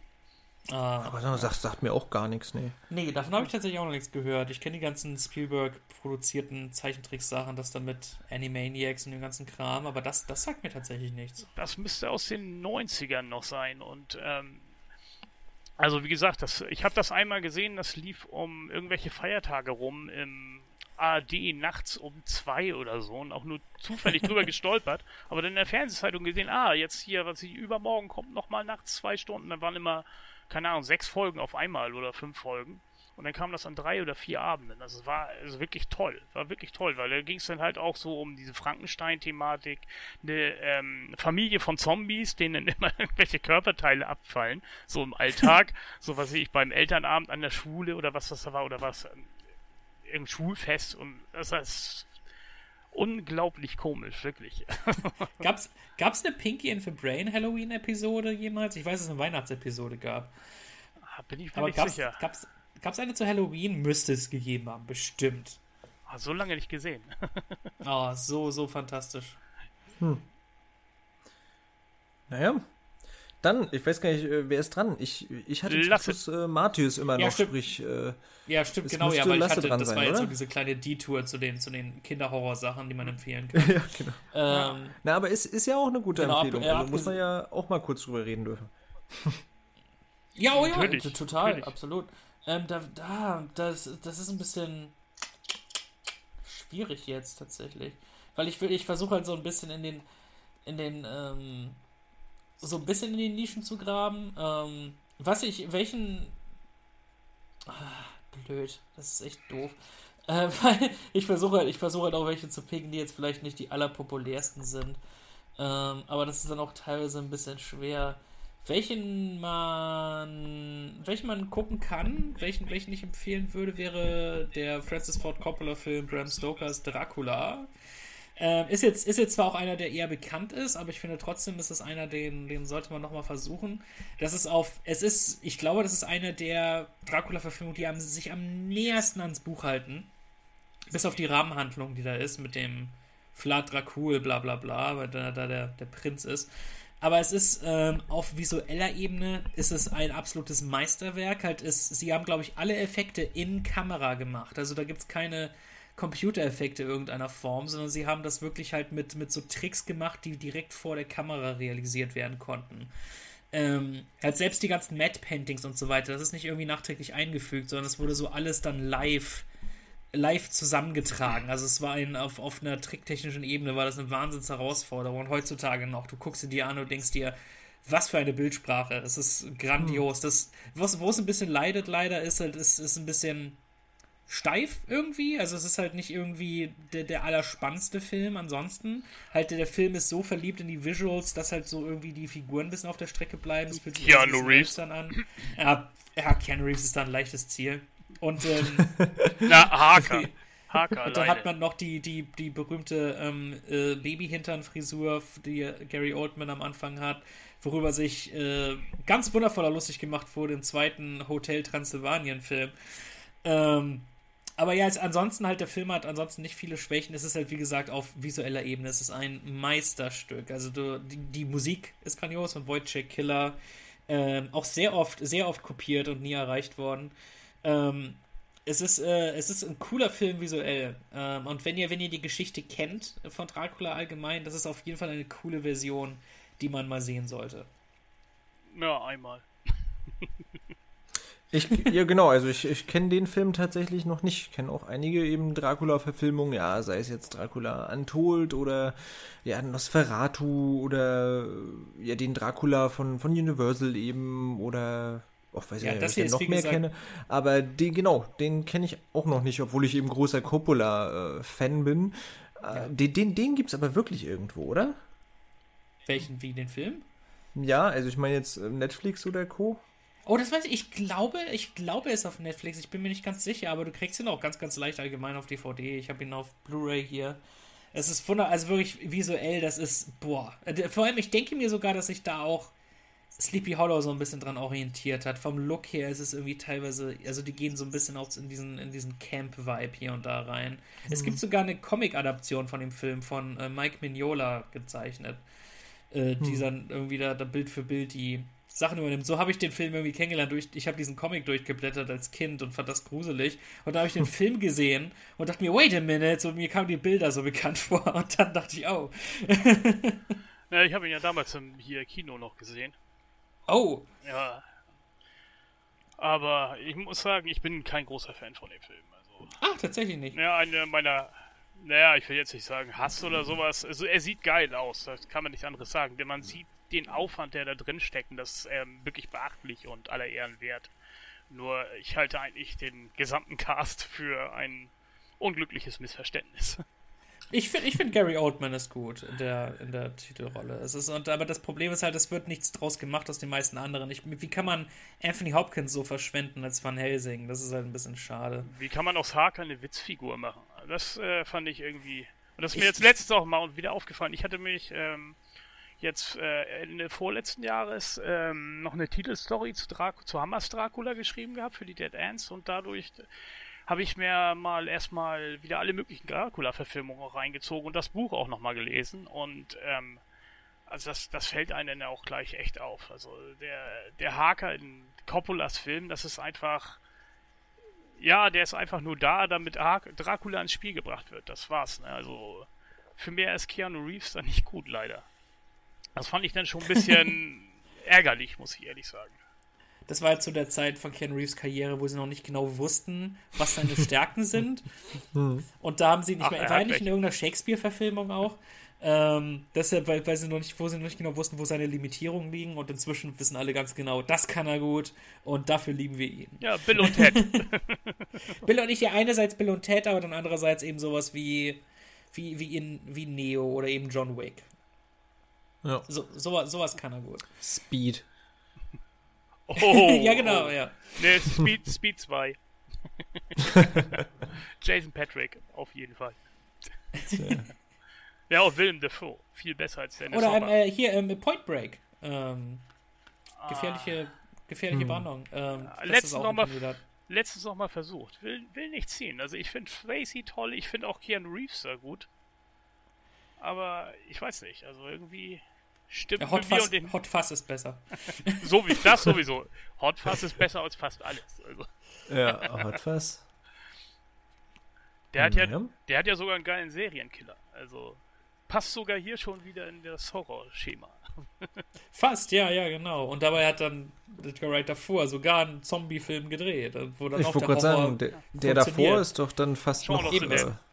Es kommt alles zurück. Und Edgar Wright hat ja auch einen der Fake-Trailer gedreht vor Grindhouse. Don't. Äh, ach so, diese- da ist einer von Edgar Wright. Ja, dieser, dieser Don't, ähm, wo die ganze Zeit Hm. Don't eingeblendet wird. Da sind sogar ähm, Nick Frost und Simon Peck kurz zu sehen.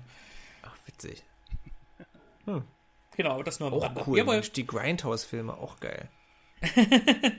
aber das waren ja halt nicht so direkt äh, Horror sozusagen. Das, Die das ist nicht war- Horror, aber ist halt auch so dieses komische Genre B-Movie. Exploitation.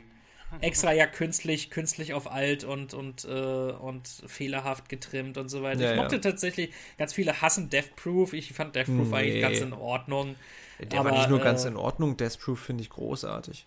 Es ist halt nur, ja, es ist halt nur ein bisschen, ne, es ist so, nicht, nicht Tarantinos Bester, würde ich sagen. Ja, nö, nö, das stimmt, das ist nicht Tarantinos Bester, aber also kein Tarantino ist auch nur ansatzweise schwach oder sogar mittelmäßig. Ich finde, jeder Tarantino-Film ist, ist mindestens gut bis an der Grenze zu sehr gut und dann gibt es halt ein paar richtig geniale. Ja, ja, genau. Ist halt, ist halt Ja, schwierig, wenn man die Latte selbst so hochlegt, schon so früh in seiner Karriere Ja. mit Ja, ich sowas würd- wie Pulp Fiction. Ich würde Death Proof auch nicht als schlecht oder durchschnittlich oder so ansehen. Ich finde ihn einfach nur äh, nervig. Aber das ist, glaube ich, auch Geschmackssache, deswegen. Also das, Ja. das ist, das ist absolut Geschmackssache, na klar. Ich werde im auch in der Originalfassung nochmal die Chance geben. Da kommen die Death Tarantinos Proof ist ja auch besser. ein Serienkiller-Film. Ja. Ja, allein deswegen muss ich ihn sowieso nochmal gucken. Ich habe auch noch die, die Grindhouse-Fassung noch gar nicht gesehen. Liegt hier auch schon seit oh, vier Jahren oder so rum. Achso, die, die dann kürzer ist? Ja. Ja, weil ich habe nur, ich hab nur die Einzel-DVD-Fassung. Also ich habe die, Ja, ich oder auch. Blu-ray oder wie auch immer. Ich habe ich hab gar nicht die Grindhouse-Fassung gesehen. Ich glaube auch, der Film hat einfach so gelitten, weil es halt der, dann der zweite war, der in diesem Format gezeigt wurde, wo dann halt viele Leute schon dachten, ja, wir haben jetzt schon den Film gesehen, ne? Und der ist nicht so auf den Knalleffekt aus wie der von Rodriguez. Ich wollte gerade sagen, war, war Death Proof der zweite oder Nee, der erste von den beiden? Der erste. Nee, der zweite. Death Proof war doch der Nee. erste. Nee, nee, Death Proof wurde, nee, Death Proof wurde als zweites gezeigt in diesen Grindhouse-Vorführungen. Sicher, ich dachte eben auch Death Proof, weil ja eben äh, dann Planet Terror halt so, so sehr auf die Kacke haut, sage ich mal. Ja, nee, nee, Wird ich sich glaube ja halt eigentlich nämlich- an, Nee, nee, nee. anbieten, dass der als ziemlich- zweites ist. Ich bin mir zu 99% sicher, dass Death Proof der zweite war. Ah, Habe ich irgendwie in der Biografie mal gelesen. Kann sein. Ja, weiß Death ich Proof ist nicht, das aber- zweite. Stimmt. Ich habe gerade mal kurz nachgeguckt. Hast, hast recht. Mensch, Applaus, Applaus. Ach wo, es ist, es ist mein Job. Okay. Na gut, sind wir noch mal kurz auch äh, auf Tarantino zu sprechen gekommen. Aber äh, Thomas, was ist denn dein, äh, wo sind wir mittlerweile? Dritter Film, glaube ich? Hm. Ja, was habe ich hier jetzt als nächstes liegen? Ja, gehen wir hier mal ganz in die Erwachsenensparte. Ich habe hier Oh noch. Dämoni, der hier Dämonen 2 hieß in Deutschland. Mhm. Und ähm, Ich ahne schon, was kommt. er ist produziert von Dario Argento, der auch das Drehbuch geschrieben hat. Und es geht Mhm. um eine ähm, Kinovorstellung in einem, äh, oh, jetzt muss ich raten, jetzt war hier Berliner Kino, ähm, wo plötzlich ähm, ein, ja, ein Fluch oder irgendwas auf die Leute übergeht und sich in Dämonen verwandeln. Und dann kommt ein, naja, ein ziemliches Gemetzel und die letzten Überlebenden sind halt dann im Kinosaal eingeschlossen, als so ein Belagerungsszenario. Der Film ist von Lamberto Bava, dem Sohn des ähm, italienischen Horrormeisters Mario Bava. Und äh, der haut schon ziemlich aus die Kacke. Also jetzt hier die ähm, deutschen Fassungen sind auch alle noch, ähm, sag ich mal, unter Verschluss. so nett Von, gesagt. von, von wann ist der? Der ist von 1985. Oh, okay. Das ist so ein, also so ein richtiges ähm, 80er-Jahre-Teil. Das sieht man auch dann an den Frisuren, man hört es an der Musik, da gibt es dann halt so richtig ähm, geile Heavy-Metal-Musik noch dazu. Also da macht das Metzeln denn noch Spaß. Ne? Also das war halt im Zug von Tanz der Teufel damals, der gerade seinen Siegeszug angetreten Oh, hat, 81. okay. Ja. Und ähm, Dämoni wird äh, meistens auch fälschlicherweise halt als Zombie-Film dargestellt, aber es sind, ähm, wie der Titel schon sagt, sind es Dämonen und man sieht es auch im Film. Also die äh, Leute transformieren, der, den, den wachsen dann hier ähm, so kleine Ausbuchtungen, die sehen nachher aus wie, ja, ich weiß nicht, wie wütende Klingonen, nur dann halt mit Blut und so. und Wütende Klingonen, du meinst normale Klingonen. Ja, aber die, die, die sieht man halt in der Fernsehserie nicht auf dem Schlachtfeld, wie sie dann halt Leute töten und Das zerreißen. stimmt, oder so. außer, in, außer so versucht in, in einem Man kann- äh, Star Trek Into Darkness. Ja, ja man, man, man kann sich ja vorstellen, wenn man das Bartlett sich mal vor Augen hält, wie das aufgebaut ist, äh, was man denn damit machen kann, wenn der Gegner kein Bartlett hat. Ähm, da wird nicht viel von übrig bleiben. Aber so, so ungefähr kann man den Film dann auch sehen. Also es, es gibt ähm, schicke Schnetzeleien zu passender Musik. Es, es, es gibt ähm, Personengruppen, die sich zusammenrotten, um dann ähm, irgendwelche doofen Pläne zu schmieden, wie man da denn rauskommen könnte. Hysterische Weiber. Na, es macht schon echt Spaß und das ist halt auch ähm, sowas, wo ein bisschen halt Partystimmung sein, ähm, reinkommt dann halt an Halloween. Oh, okay. Noch nie gehört. Ja, aber ich Ja, doch. sag so, man, muss, Ja. man muss auch importieren, um den Film ähm, zu bekommen.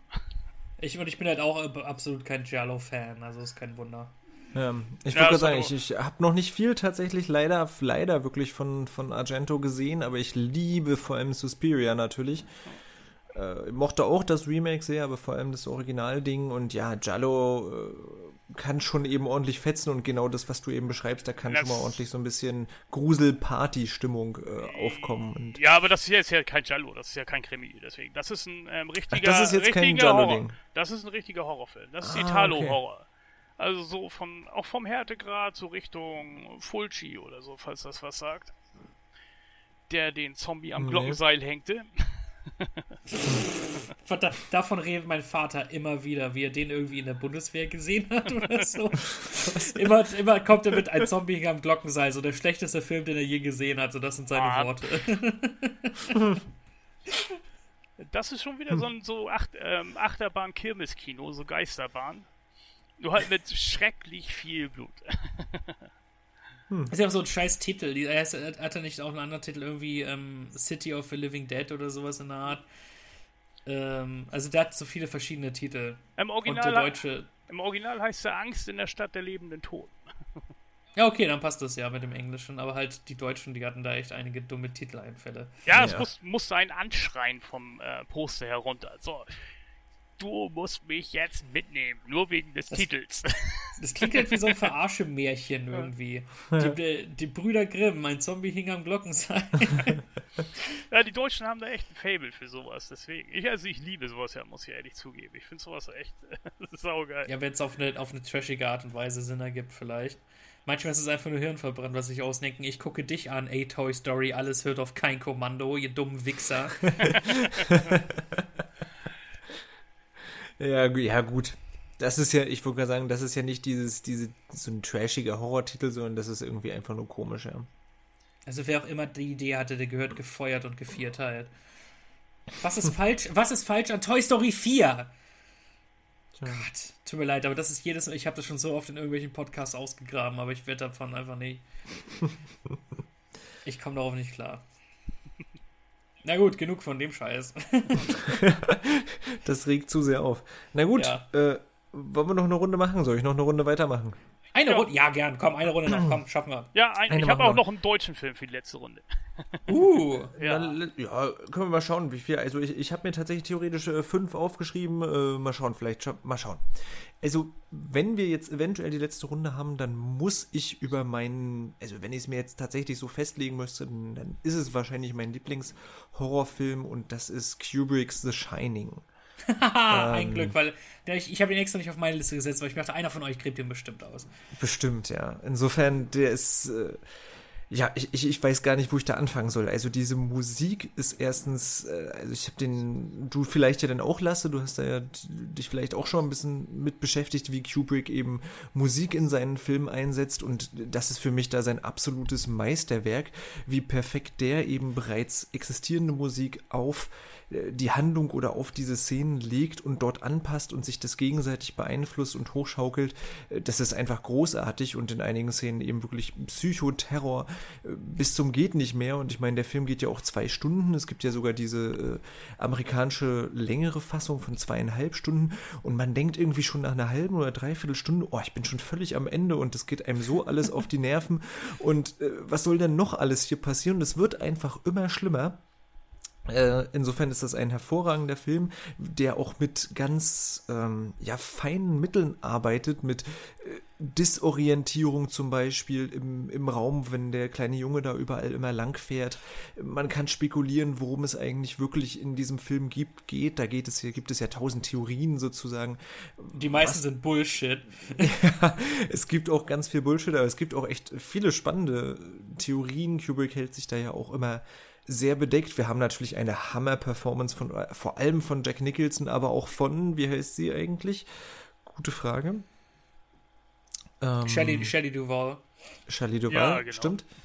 Ähm, das ist absolut großartig. Legendäre Szenen natürlich. Jeder kennt die Szene, wo er da mit der Axt die, die Tür einhaut und ja, natürlich auch oft popkulturell irgendwo rezitiert und natürlich auch parodiert und was weiß ich alles, ist wirklich. Sogar, ähm, in, sogar in Findet Nemo.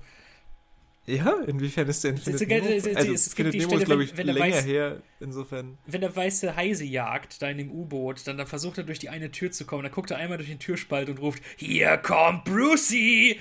Also, ja.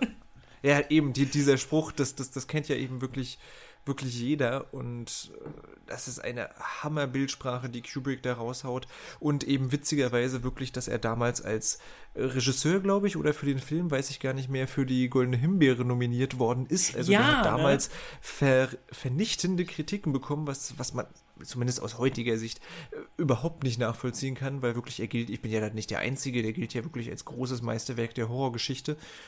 Und das ist er eben für mich, den kann ich immer wieder gucken und habe das Gefühl, jedes Mal was, was Neues wieder zu entdecken. Und ja, das ist ja. eben wirklich perfekte Horroratmosphäre, einfach der besten Art. Der ist ja auch nicht besonders blutig oder sowas. Der ist einfach, hat eine großartige Atmosphäre. Nicht, und nicht besonders blutig ist gut. Ja, okay. Ja, okay. ja, stimmt. Ja, aber es, ist das, halt, das sind doch wirklich nur so diese, diese Momentaufnahmen. Also ja. es geht halt nicht, es geht nicht um den Gore bei dem Film. Es ist alles nee, wirklich klar. sehr, sehr sparsam eingesetzt. Ja, auf eine ganz fiese Art. Du meinst natürlich den, den Blutfluss wahrscheinlich. Ja. Ne?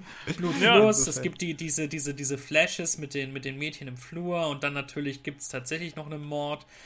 Und äh, ja. nur einen einzigen Jumpscare ja auch. Äh, es ist, obwohl, äh, genauer gesagt, eher anderthalb, weil mhm. ich habe mich tierisch erschrocken, als die Dienstag-Einblendung kommt, weil dann mhm. die Musik so in die Höhe schnellt. Stimmt, ja. Äh, nee, also wirklich großartig. Ich habe daraufhin auch sofort das, das Buch gelesen und auch wenn die unterschiedliche Ansätze verfolgen, also der Roman und, und eben der Film, kann ich auch da nicht verstehen, warum Stephen King sich da äh, so hat und die Verfilmung ja auch gar nicht mag. Ähm, ähm, ja. ja, es ist, weil ich, ich, so viel ich über das Buch weiß, weil das Buch geht ja, glaube ich, sehr, hat sehr viele Elemente und geht in die Tiefe und Kubrick reduziert es halt einfach auf die Bare Bones Version ein Typ dreht durch in einem Hotel und so weiter. Und weil, und ich glaube, das ist, Stephen King mochte halt einfach nicht, wie vergleichsweise frei der das dann doch ähm, adaptiert ja. in bestimmten Elementen. Äh, ich, ich, ich, kann das schon irgendwie verstehen, wenn, wenn der Autor halt mit seinem Baby und so weiter, dass er da dann damit nicht einverstanden ist. Und ich meine, für hm. dafür gibt es dann ja halt die, diese, diese sechs Stunden Fernsehversion, die Stephen King selbst geschrieben hat mit Stephen Weber, die, ja, auch, die auch ein paar interessante Sachen hat. Steven Weber ist sehr, sehr gut in dem, in dem Film. Interpretiert ja, die Rolle ha, anders, ich, aber auch Habe ich auch nie gesehen, ja. Es ist ja. aber, der, der Film hat, der, der, Film ist grauenvoll langweilig größtenteils, aber das Schauspiel hm. ist immerhin solide auch. Na, Stephen King war zu der Zeit damals halt ähm, Gott was denn sowas anging. Der hat ja zum Teil dann auch seine Bücher zurückgehalten, hatte keine Lust, die gleich zu verkaufen, obwohl der bedrängt wurde, ja, ich verkaufe schon mal die Filmrechte, das kommt ja erst in einem halben Jahr raus, aber ist uns doch egal und ich meine, mhm. das, das hat sich aber auch ja ziemlich schnell gelegt dann danach, ne? Also wenn man jetzt so an die 80er nachher denkt, was man denn damit gemacht hat, so ab ähm, hier Feuerteufel oder so, da hat man dann einfach nur die Cash-Cow gemolken dann auch, ne? Hm. Na eben, das meine ich. Ich glaube, es, es gibt halt auch, es gibt auch viele gute, aber es gibt auch viele äh, nicht gute Stephen King-Verfilmungen. Oh, so viele. Für, je, für jede gute hast du, glaube ich, drei, die Mist sind. Ja. Na, bis Anfang der 90er ging das eigentlich noch so halbwegs. Also da waren vielleicht ein, zwei Ausfälle darunter, aber im Gro waren das alles ganzen, äh, gute, die... gute Horrorfilme. Zwar jetzt keine Meisterwerke alles so ähm, nachher dabei, was nach Shining kam, aber wenn du jetzt an Katzenauge halt denkst oder okay, RM müssen wir mal ausklammern, der ist ja von King selber. Die, die, hm. ganzen, die ganzen, die ganzen Miniserien-Sachen sind eigentlich Mist, inklusive S, ja. Ja, die kamen ja in den 90ern. Ich sag ja, alles, was bis zu den 90ern war, war alles ja. noch in Ordnung. Dann kam auch äh, der ganze DTV-Mist mit den ganzen 1000 Children of the Corn nach Zyklern. oh Gott! Oh, fuck me. Top Hooper ist der Mengler. Obwohl das ist wunderbarer Trash, ne? Also das ist wirklich wunderbarer Trash. Alleine wenn sie den Exorzismus an einen besessenen Kühlschrank durchziehen, also oder nee, was war's? Kein Kühlschrank oder eine Waschmaschine oder so? Ich weiß jetzt nicht mehr genau. Deshalb, die, die, die Stephen King-Filme sind immer dann, Stephen King-Verfilmungen und auch allgemein seine Bücher sind immer dann am besten, je weniger Horror irgendwie drin ist. Deshalb ist, deshalb ist Misery immer noch so wirkungsvoll. Und aber mhm. auch einer der allerbesten Filme aller Zeiten ist ähm, Shawshank Redemption. Ähm, Gott, ist das ein fantastischer Film. Und ich mag auch. Ich würde sagen, ob, obwohl ich da immer sagen muss, das kommt mir überhaupt nicht vor wie ein Stephen King-Ding, muss ich da Oh, es ist sagen. definitiv, also, also, man, man merkt definitiv halt, wenn man seine Bücher kennt und so, man erkennt, es ist eine von seinen Werken. Es ist halt einfach nur nicht Horror, da hat er einfach mal was anderes gemacht. Genauso wie bei The Green Mile. Und das mhm. sind beides vom selben Regisseur auch noch. Das sind zwei Gefängnisfilme, ja, ja. die sich vollkommen unterschiedlich anfühlen. Es ist wirklich beeindruckend.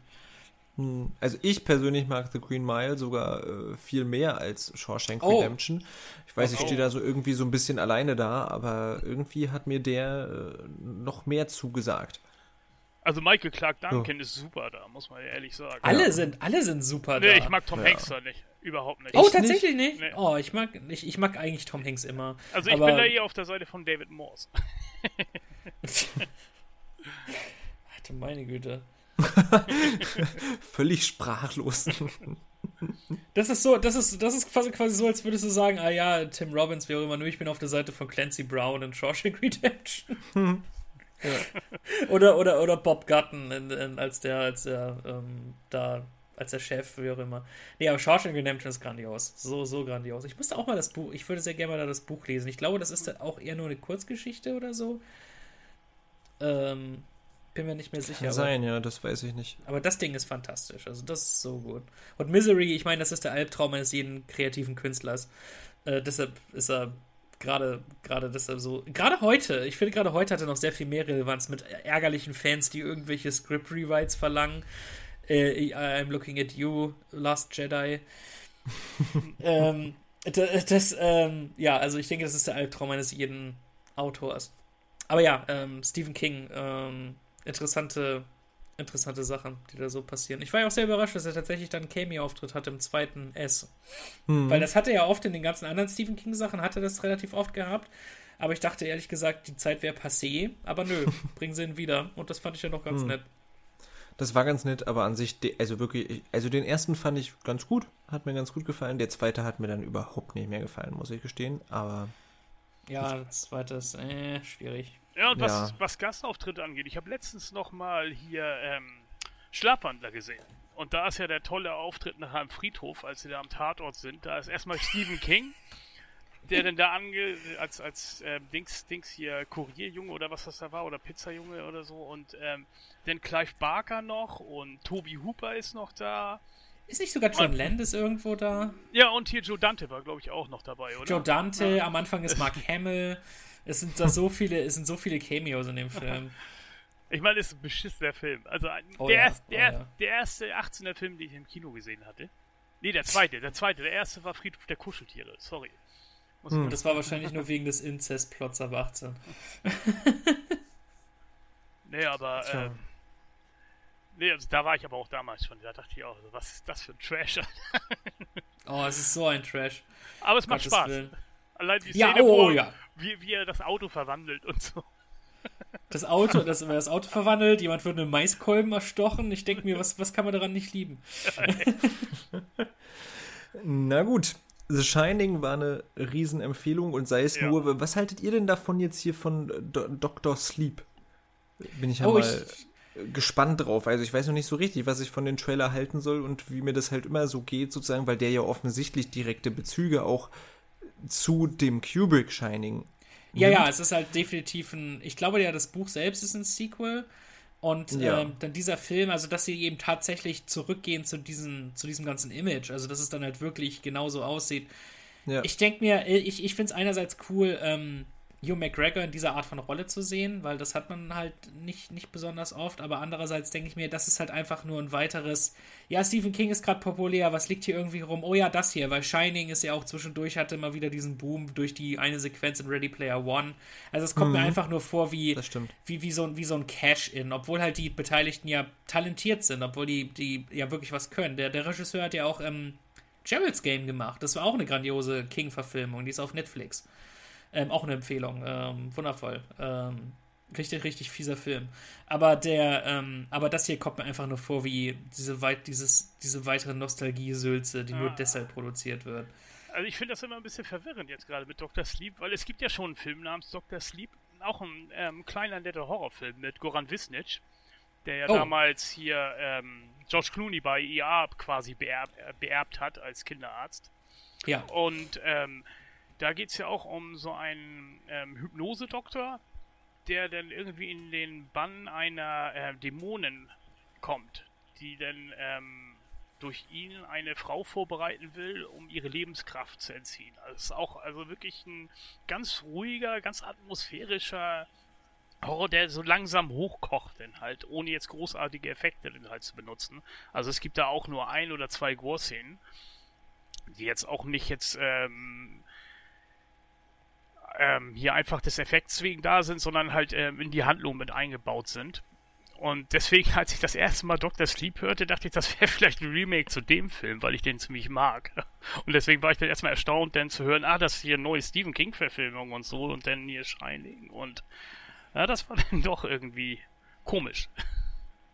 Hm. Ja, es, es gab ja sogar in, in Dunkler Turm gibt es sogar ein Foto von dem Shining Hotel. Die, die bemühen sich so quasi so, so in der Hinterhand dieses Universum aufzubauen, das überhaupt nichts bringt. Nee, das halte ich auch nicht für besonders sinnvoll. Ist, und ich meine, es ist Sony. Sony ist der, ist das, ist das Paradebeispiel von dämlichen Studioentscheidungen, die ja nirgendwo hinführen. I'm looking at you, Amazing Spider-Man 2, wo, wo im Prinzip der ganze Film nur da dieses, dieses Schurkenuniversum aufgebaut wird, woraus dann nichts wird. Ja, aber ich sag mal, bei King ist das ja auch jetzt nichts Neues. Ne? Also das haben sie in den 80ern ja auch schon so praktiziert, dass er immer nochmal Ja. von einem Film auf den anderen jetzt Verweise gegeben hat. Und wenn es nur halt das Kinoplakat ist oder er am Kino vorbeigegangen ist, wo dann gerade lief.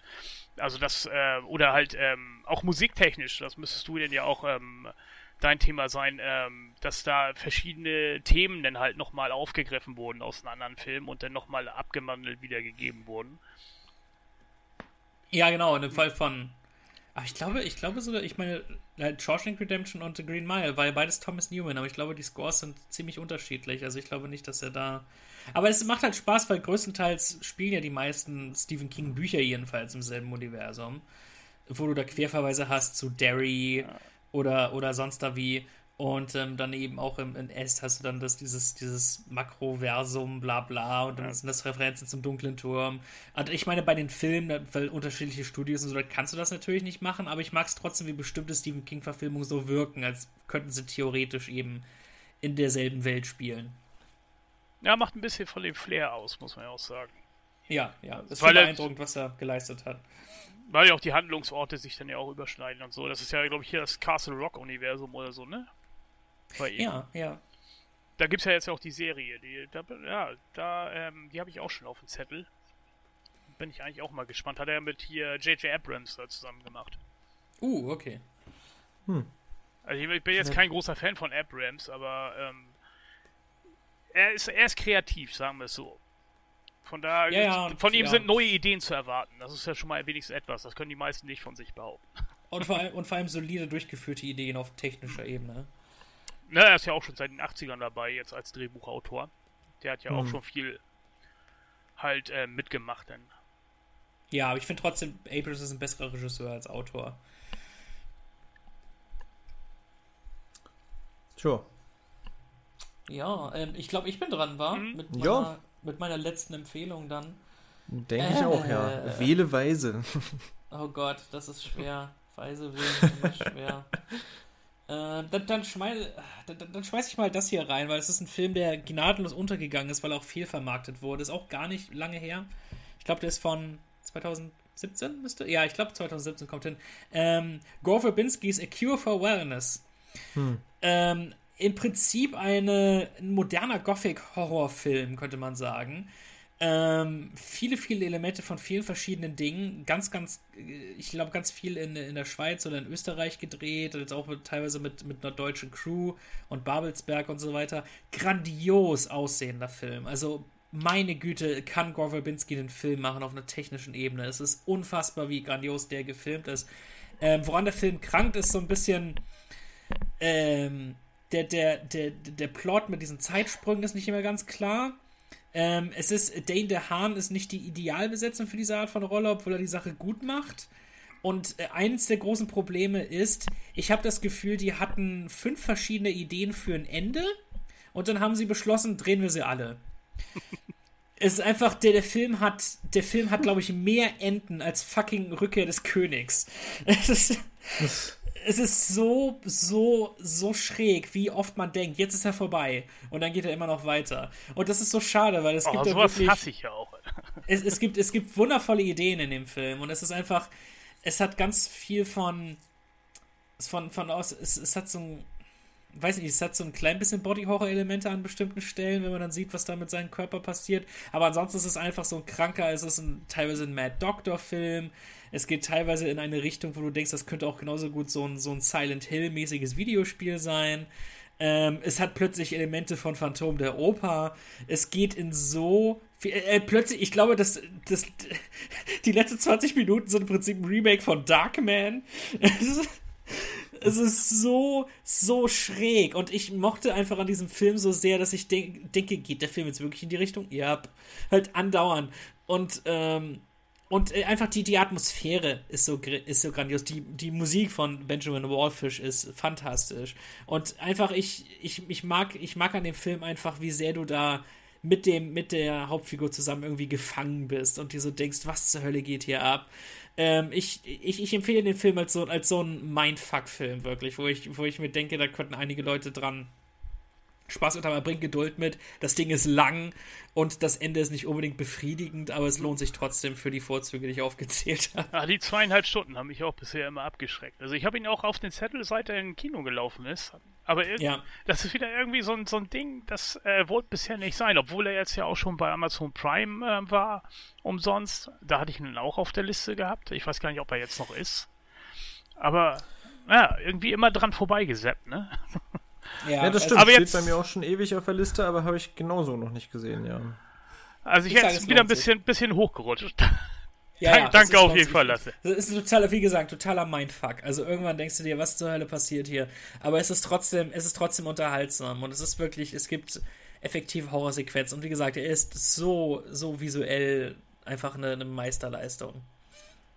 Ist derzeit anlässlich Halloween bei Prime für 99 Cent zum Leihen verfügbar. Uh. Ah, oh ja, dann gleich mal hier Jo. notieren. Als Möglichkeit. Na gut, Ja. Jawohl, das, das war's von mir. das große Finale. Okay, dann liegt es also bei mir und dann passt es ja, dass ich jetzt noch mal was Deutsches hier habe.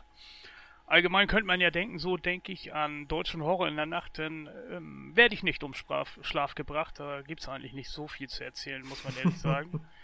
Ich habe auch in, letzt, ich habe in den letzten Jahren auch immer wieder versucht, mal deutsche Horrorfilme zu gucken, aber es ist schon zum Teil ein Trauerspiel.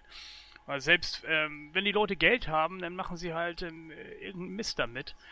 Äh, wie zum Beispiel jetzt hier Wir sind die Nacht.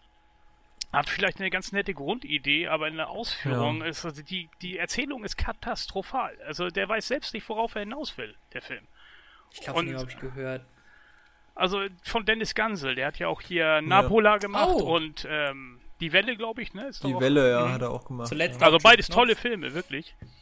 Und ähm, jetzt hier das Skript zu Wir sind die Nacht hat er wohl schon ähm, das, die erste Fassung auf, auf dem Dings ähm, zur Studienzeit halt ähm, geschrieben und seitdem wurde das, glaube ich, dann auch tausendmal abgeändert und das ist halt äh, ganz großer Murks nachher rumgekommen. Also kommen wir zu was Besseren. Weil äh, der für mich beste deutsche Horror-Regisseur, ähm, das hat er jetzt in seinen drei. gespannt drei, ja, ich auch. Also drei Filme hat er gemacht. Einmal, der erste war Tears of Kali, das war so ein äh, Anthologie-Horrorfilm. Dann hat er auch ähm, letzt erst zu German Angst, die, wie ich finde, beste Episode mit Alraune abgeliefert. Und 2011 hat er mit Masks, Masks, Entschuldigung, Masks, ähm, seinen ersten Langfilm damals ähm, hier inszenieren können. Und mhm. da kommen wir jetzt auch wieder nochmal zurück zum Giallo und zu Dario Argento. Nämlich ähm, Masks ist eine Hommage an Suspiria.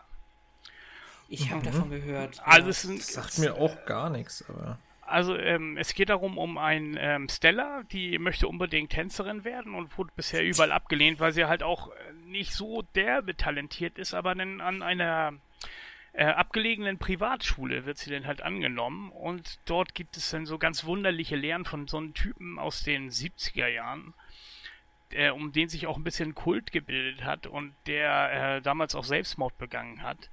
Und die Lehrmethoden sind auch ganz, ganz komisch. Und ähm, Stella macht sich dort aber auch wirklich gut, weil ähm, sie denkt also, dass das ihre große Chance sein könnte. Nur dann merkt sie, dass da irgendwas halt ähm, im Busch ist und beginnt dann halt also nachts dann auch im Gebäude sich umzusehen und kommt dann halt, ähm, ja, ich sag mal, ein Geheimnis dann auf sich. Also ich will jetzt hier auch nicht zu viel verraten, aber es ist äh, wirklich ein sehr spannender Film. Ein, ähm, ja, düsterer Film. Es spielt viel nachts halt auch, weil sie dann halt hm. ähm, hier ihre Nachforschung betreibt und ähm, halt auch die Okkultecke wird natürlich dann auch bedient durch den ähm, hier den Tanzlehrer aus den 70ern, Glula heißt er. Und ähm, okay, das einzige Manko des Films ist halt, ähm, dass man sieht, dass er nicht viel Geld äh, gekostet hat. Also was jetzt die Beleuchtung und die Bildqualität angeht, ähm, ist das jetzt kein internationales Top-Niveau. Aber mhm. ähm, das macht dem Vergnügen auf jeden Fall keinen Abbruch. Also Jetzt, äh, wenn man ihn zu Hause im Fernseher sieht, dann äh, fällt das ja auch jetzt nicht so aus, als wenn das jetzt eine große Kinoleinwand ist. Aber es ist auf jeden Fall ein sehr, sehr spannender Film. Und der zeigt auf jeden Fall, dass Horror in Deutschland auf jeden Fall eine Zukunft hat, wenn man die richtigen Leute dann hat. Also ich hoffe auch mal, dass Marshall irgendwann wieder nochmal einen Film dreht.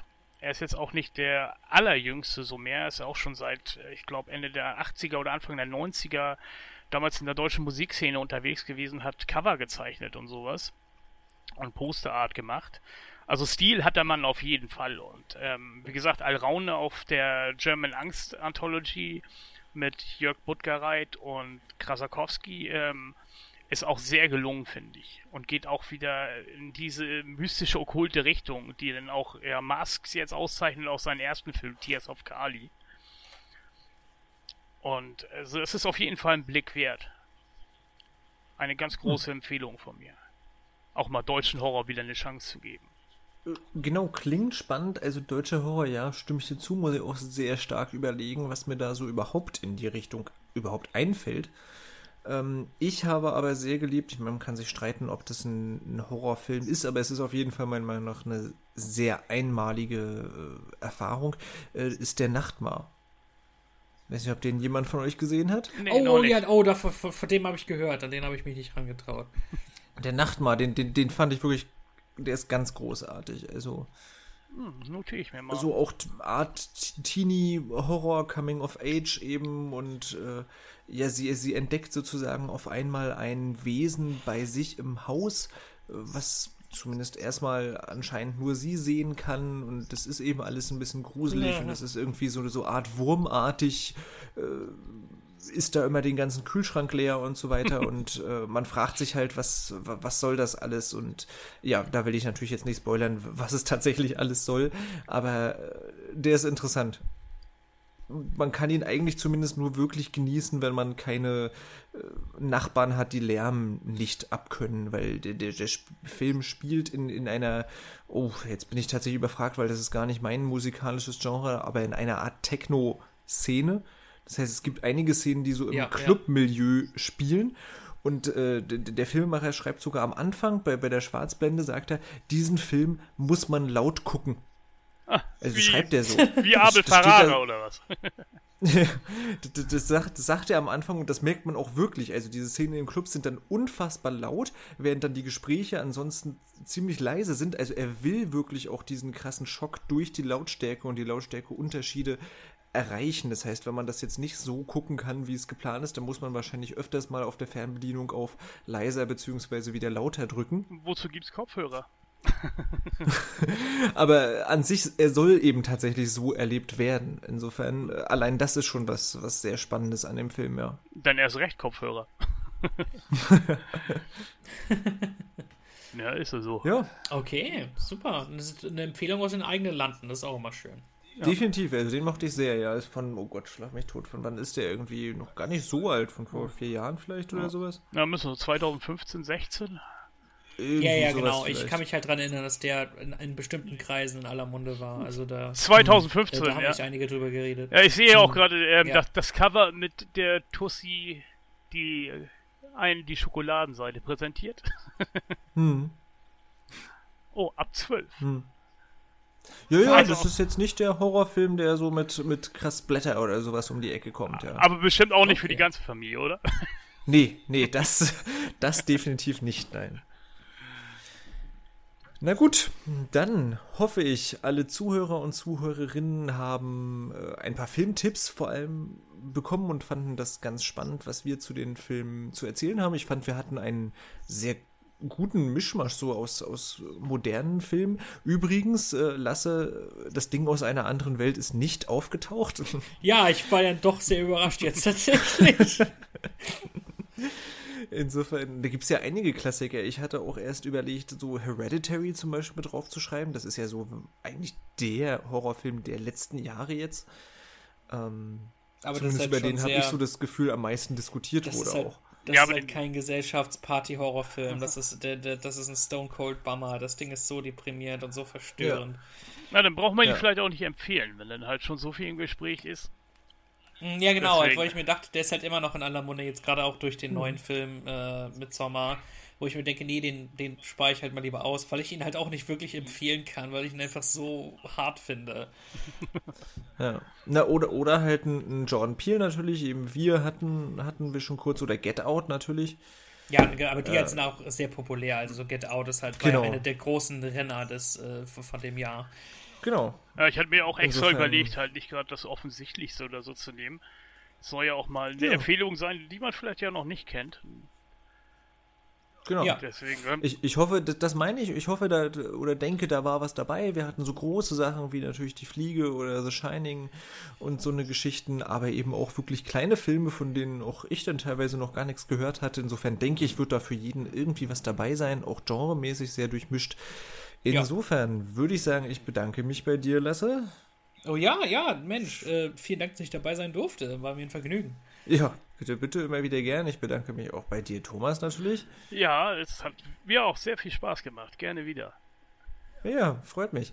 Ähm, habt ihr noch irgendwelche letzten abschließenden Worte? Was kann man äh, den Zuhörern und Zuhörerinnen zu Halloween Gutes mit auf den Weg geben? Ähm, da mache ich einfach mal ein klein bisschen Eigenwerbung. Ähm, wenn ihr meinem Zeug äh, folgen wollt, falls es nicht schon tut, mich findet ihr auf Facebook und Twitter at lassevogt. Ähm, ich habe einen YouTube-Kanal, äh, The Deppert, wo ich immer die neuesten äh, Filme bespreche und da findet ihr eben auch mein Essay über Jumpscares. Deppert erklärt Film, Jumpscares. Ähm, äh, lege ich euch sehr ans Herz, das Video. Ähm, ich äh, besitze einen eigenen Podcast, Fans About Films, äh, wo auch ein paar neue Folgen demnächst rauskommen werden, zu finden auf Soundcloud und iTunes. Und äh, wenn ihr euch in die Weihnachtsstimmung bringen wollt, hier nach der Halloween-Zeit, zusammen mit Lyle Perez betreibe ich den englischsprachigen It's 90s Christmas Podcast, zu finden auf iTunes und äh, podomatic.com.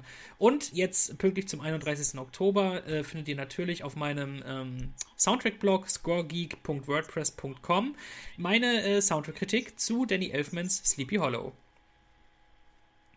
Mensch, Mensch, also jede Menge Stoff, wo man sich äh, informieren kann, auf jeden Fall.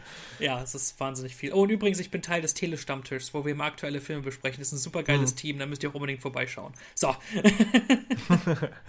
ja, Tele Telestamm, Stamm, Telestammtisch, da sind auch äh, einige von unserer Filmtours-Redaktion ja immer mal ganz gerne dabei. Ähm, ja, Thomas, hast du noch abschließende Worte? Ja, also ich wünsche allen erstmal ein schönes Halloween. Ich äh, werde mal nicht so viel Eigenwerbung machen, aber wenn ihr euch für die Geschichte des Blätters interessiert, geht auf meiner Seite geisterhaltung.de morgen Abend ein neuer Artikel online. Und ansonsten kommt gerne bei Filmtoast wieder vorbei. Wir besprechen ja auch immer die neuesten, die interessantesten Filme. Und dann wünsche ich auch noch einen schönen Abend. Mega. Auf jeden Fall. Na dann, liebe Grüße an alle. Bis denne. Tschüss, tschüss. Huhu. Ciao. Ciao.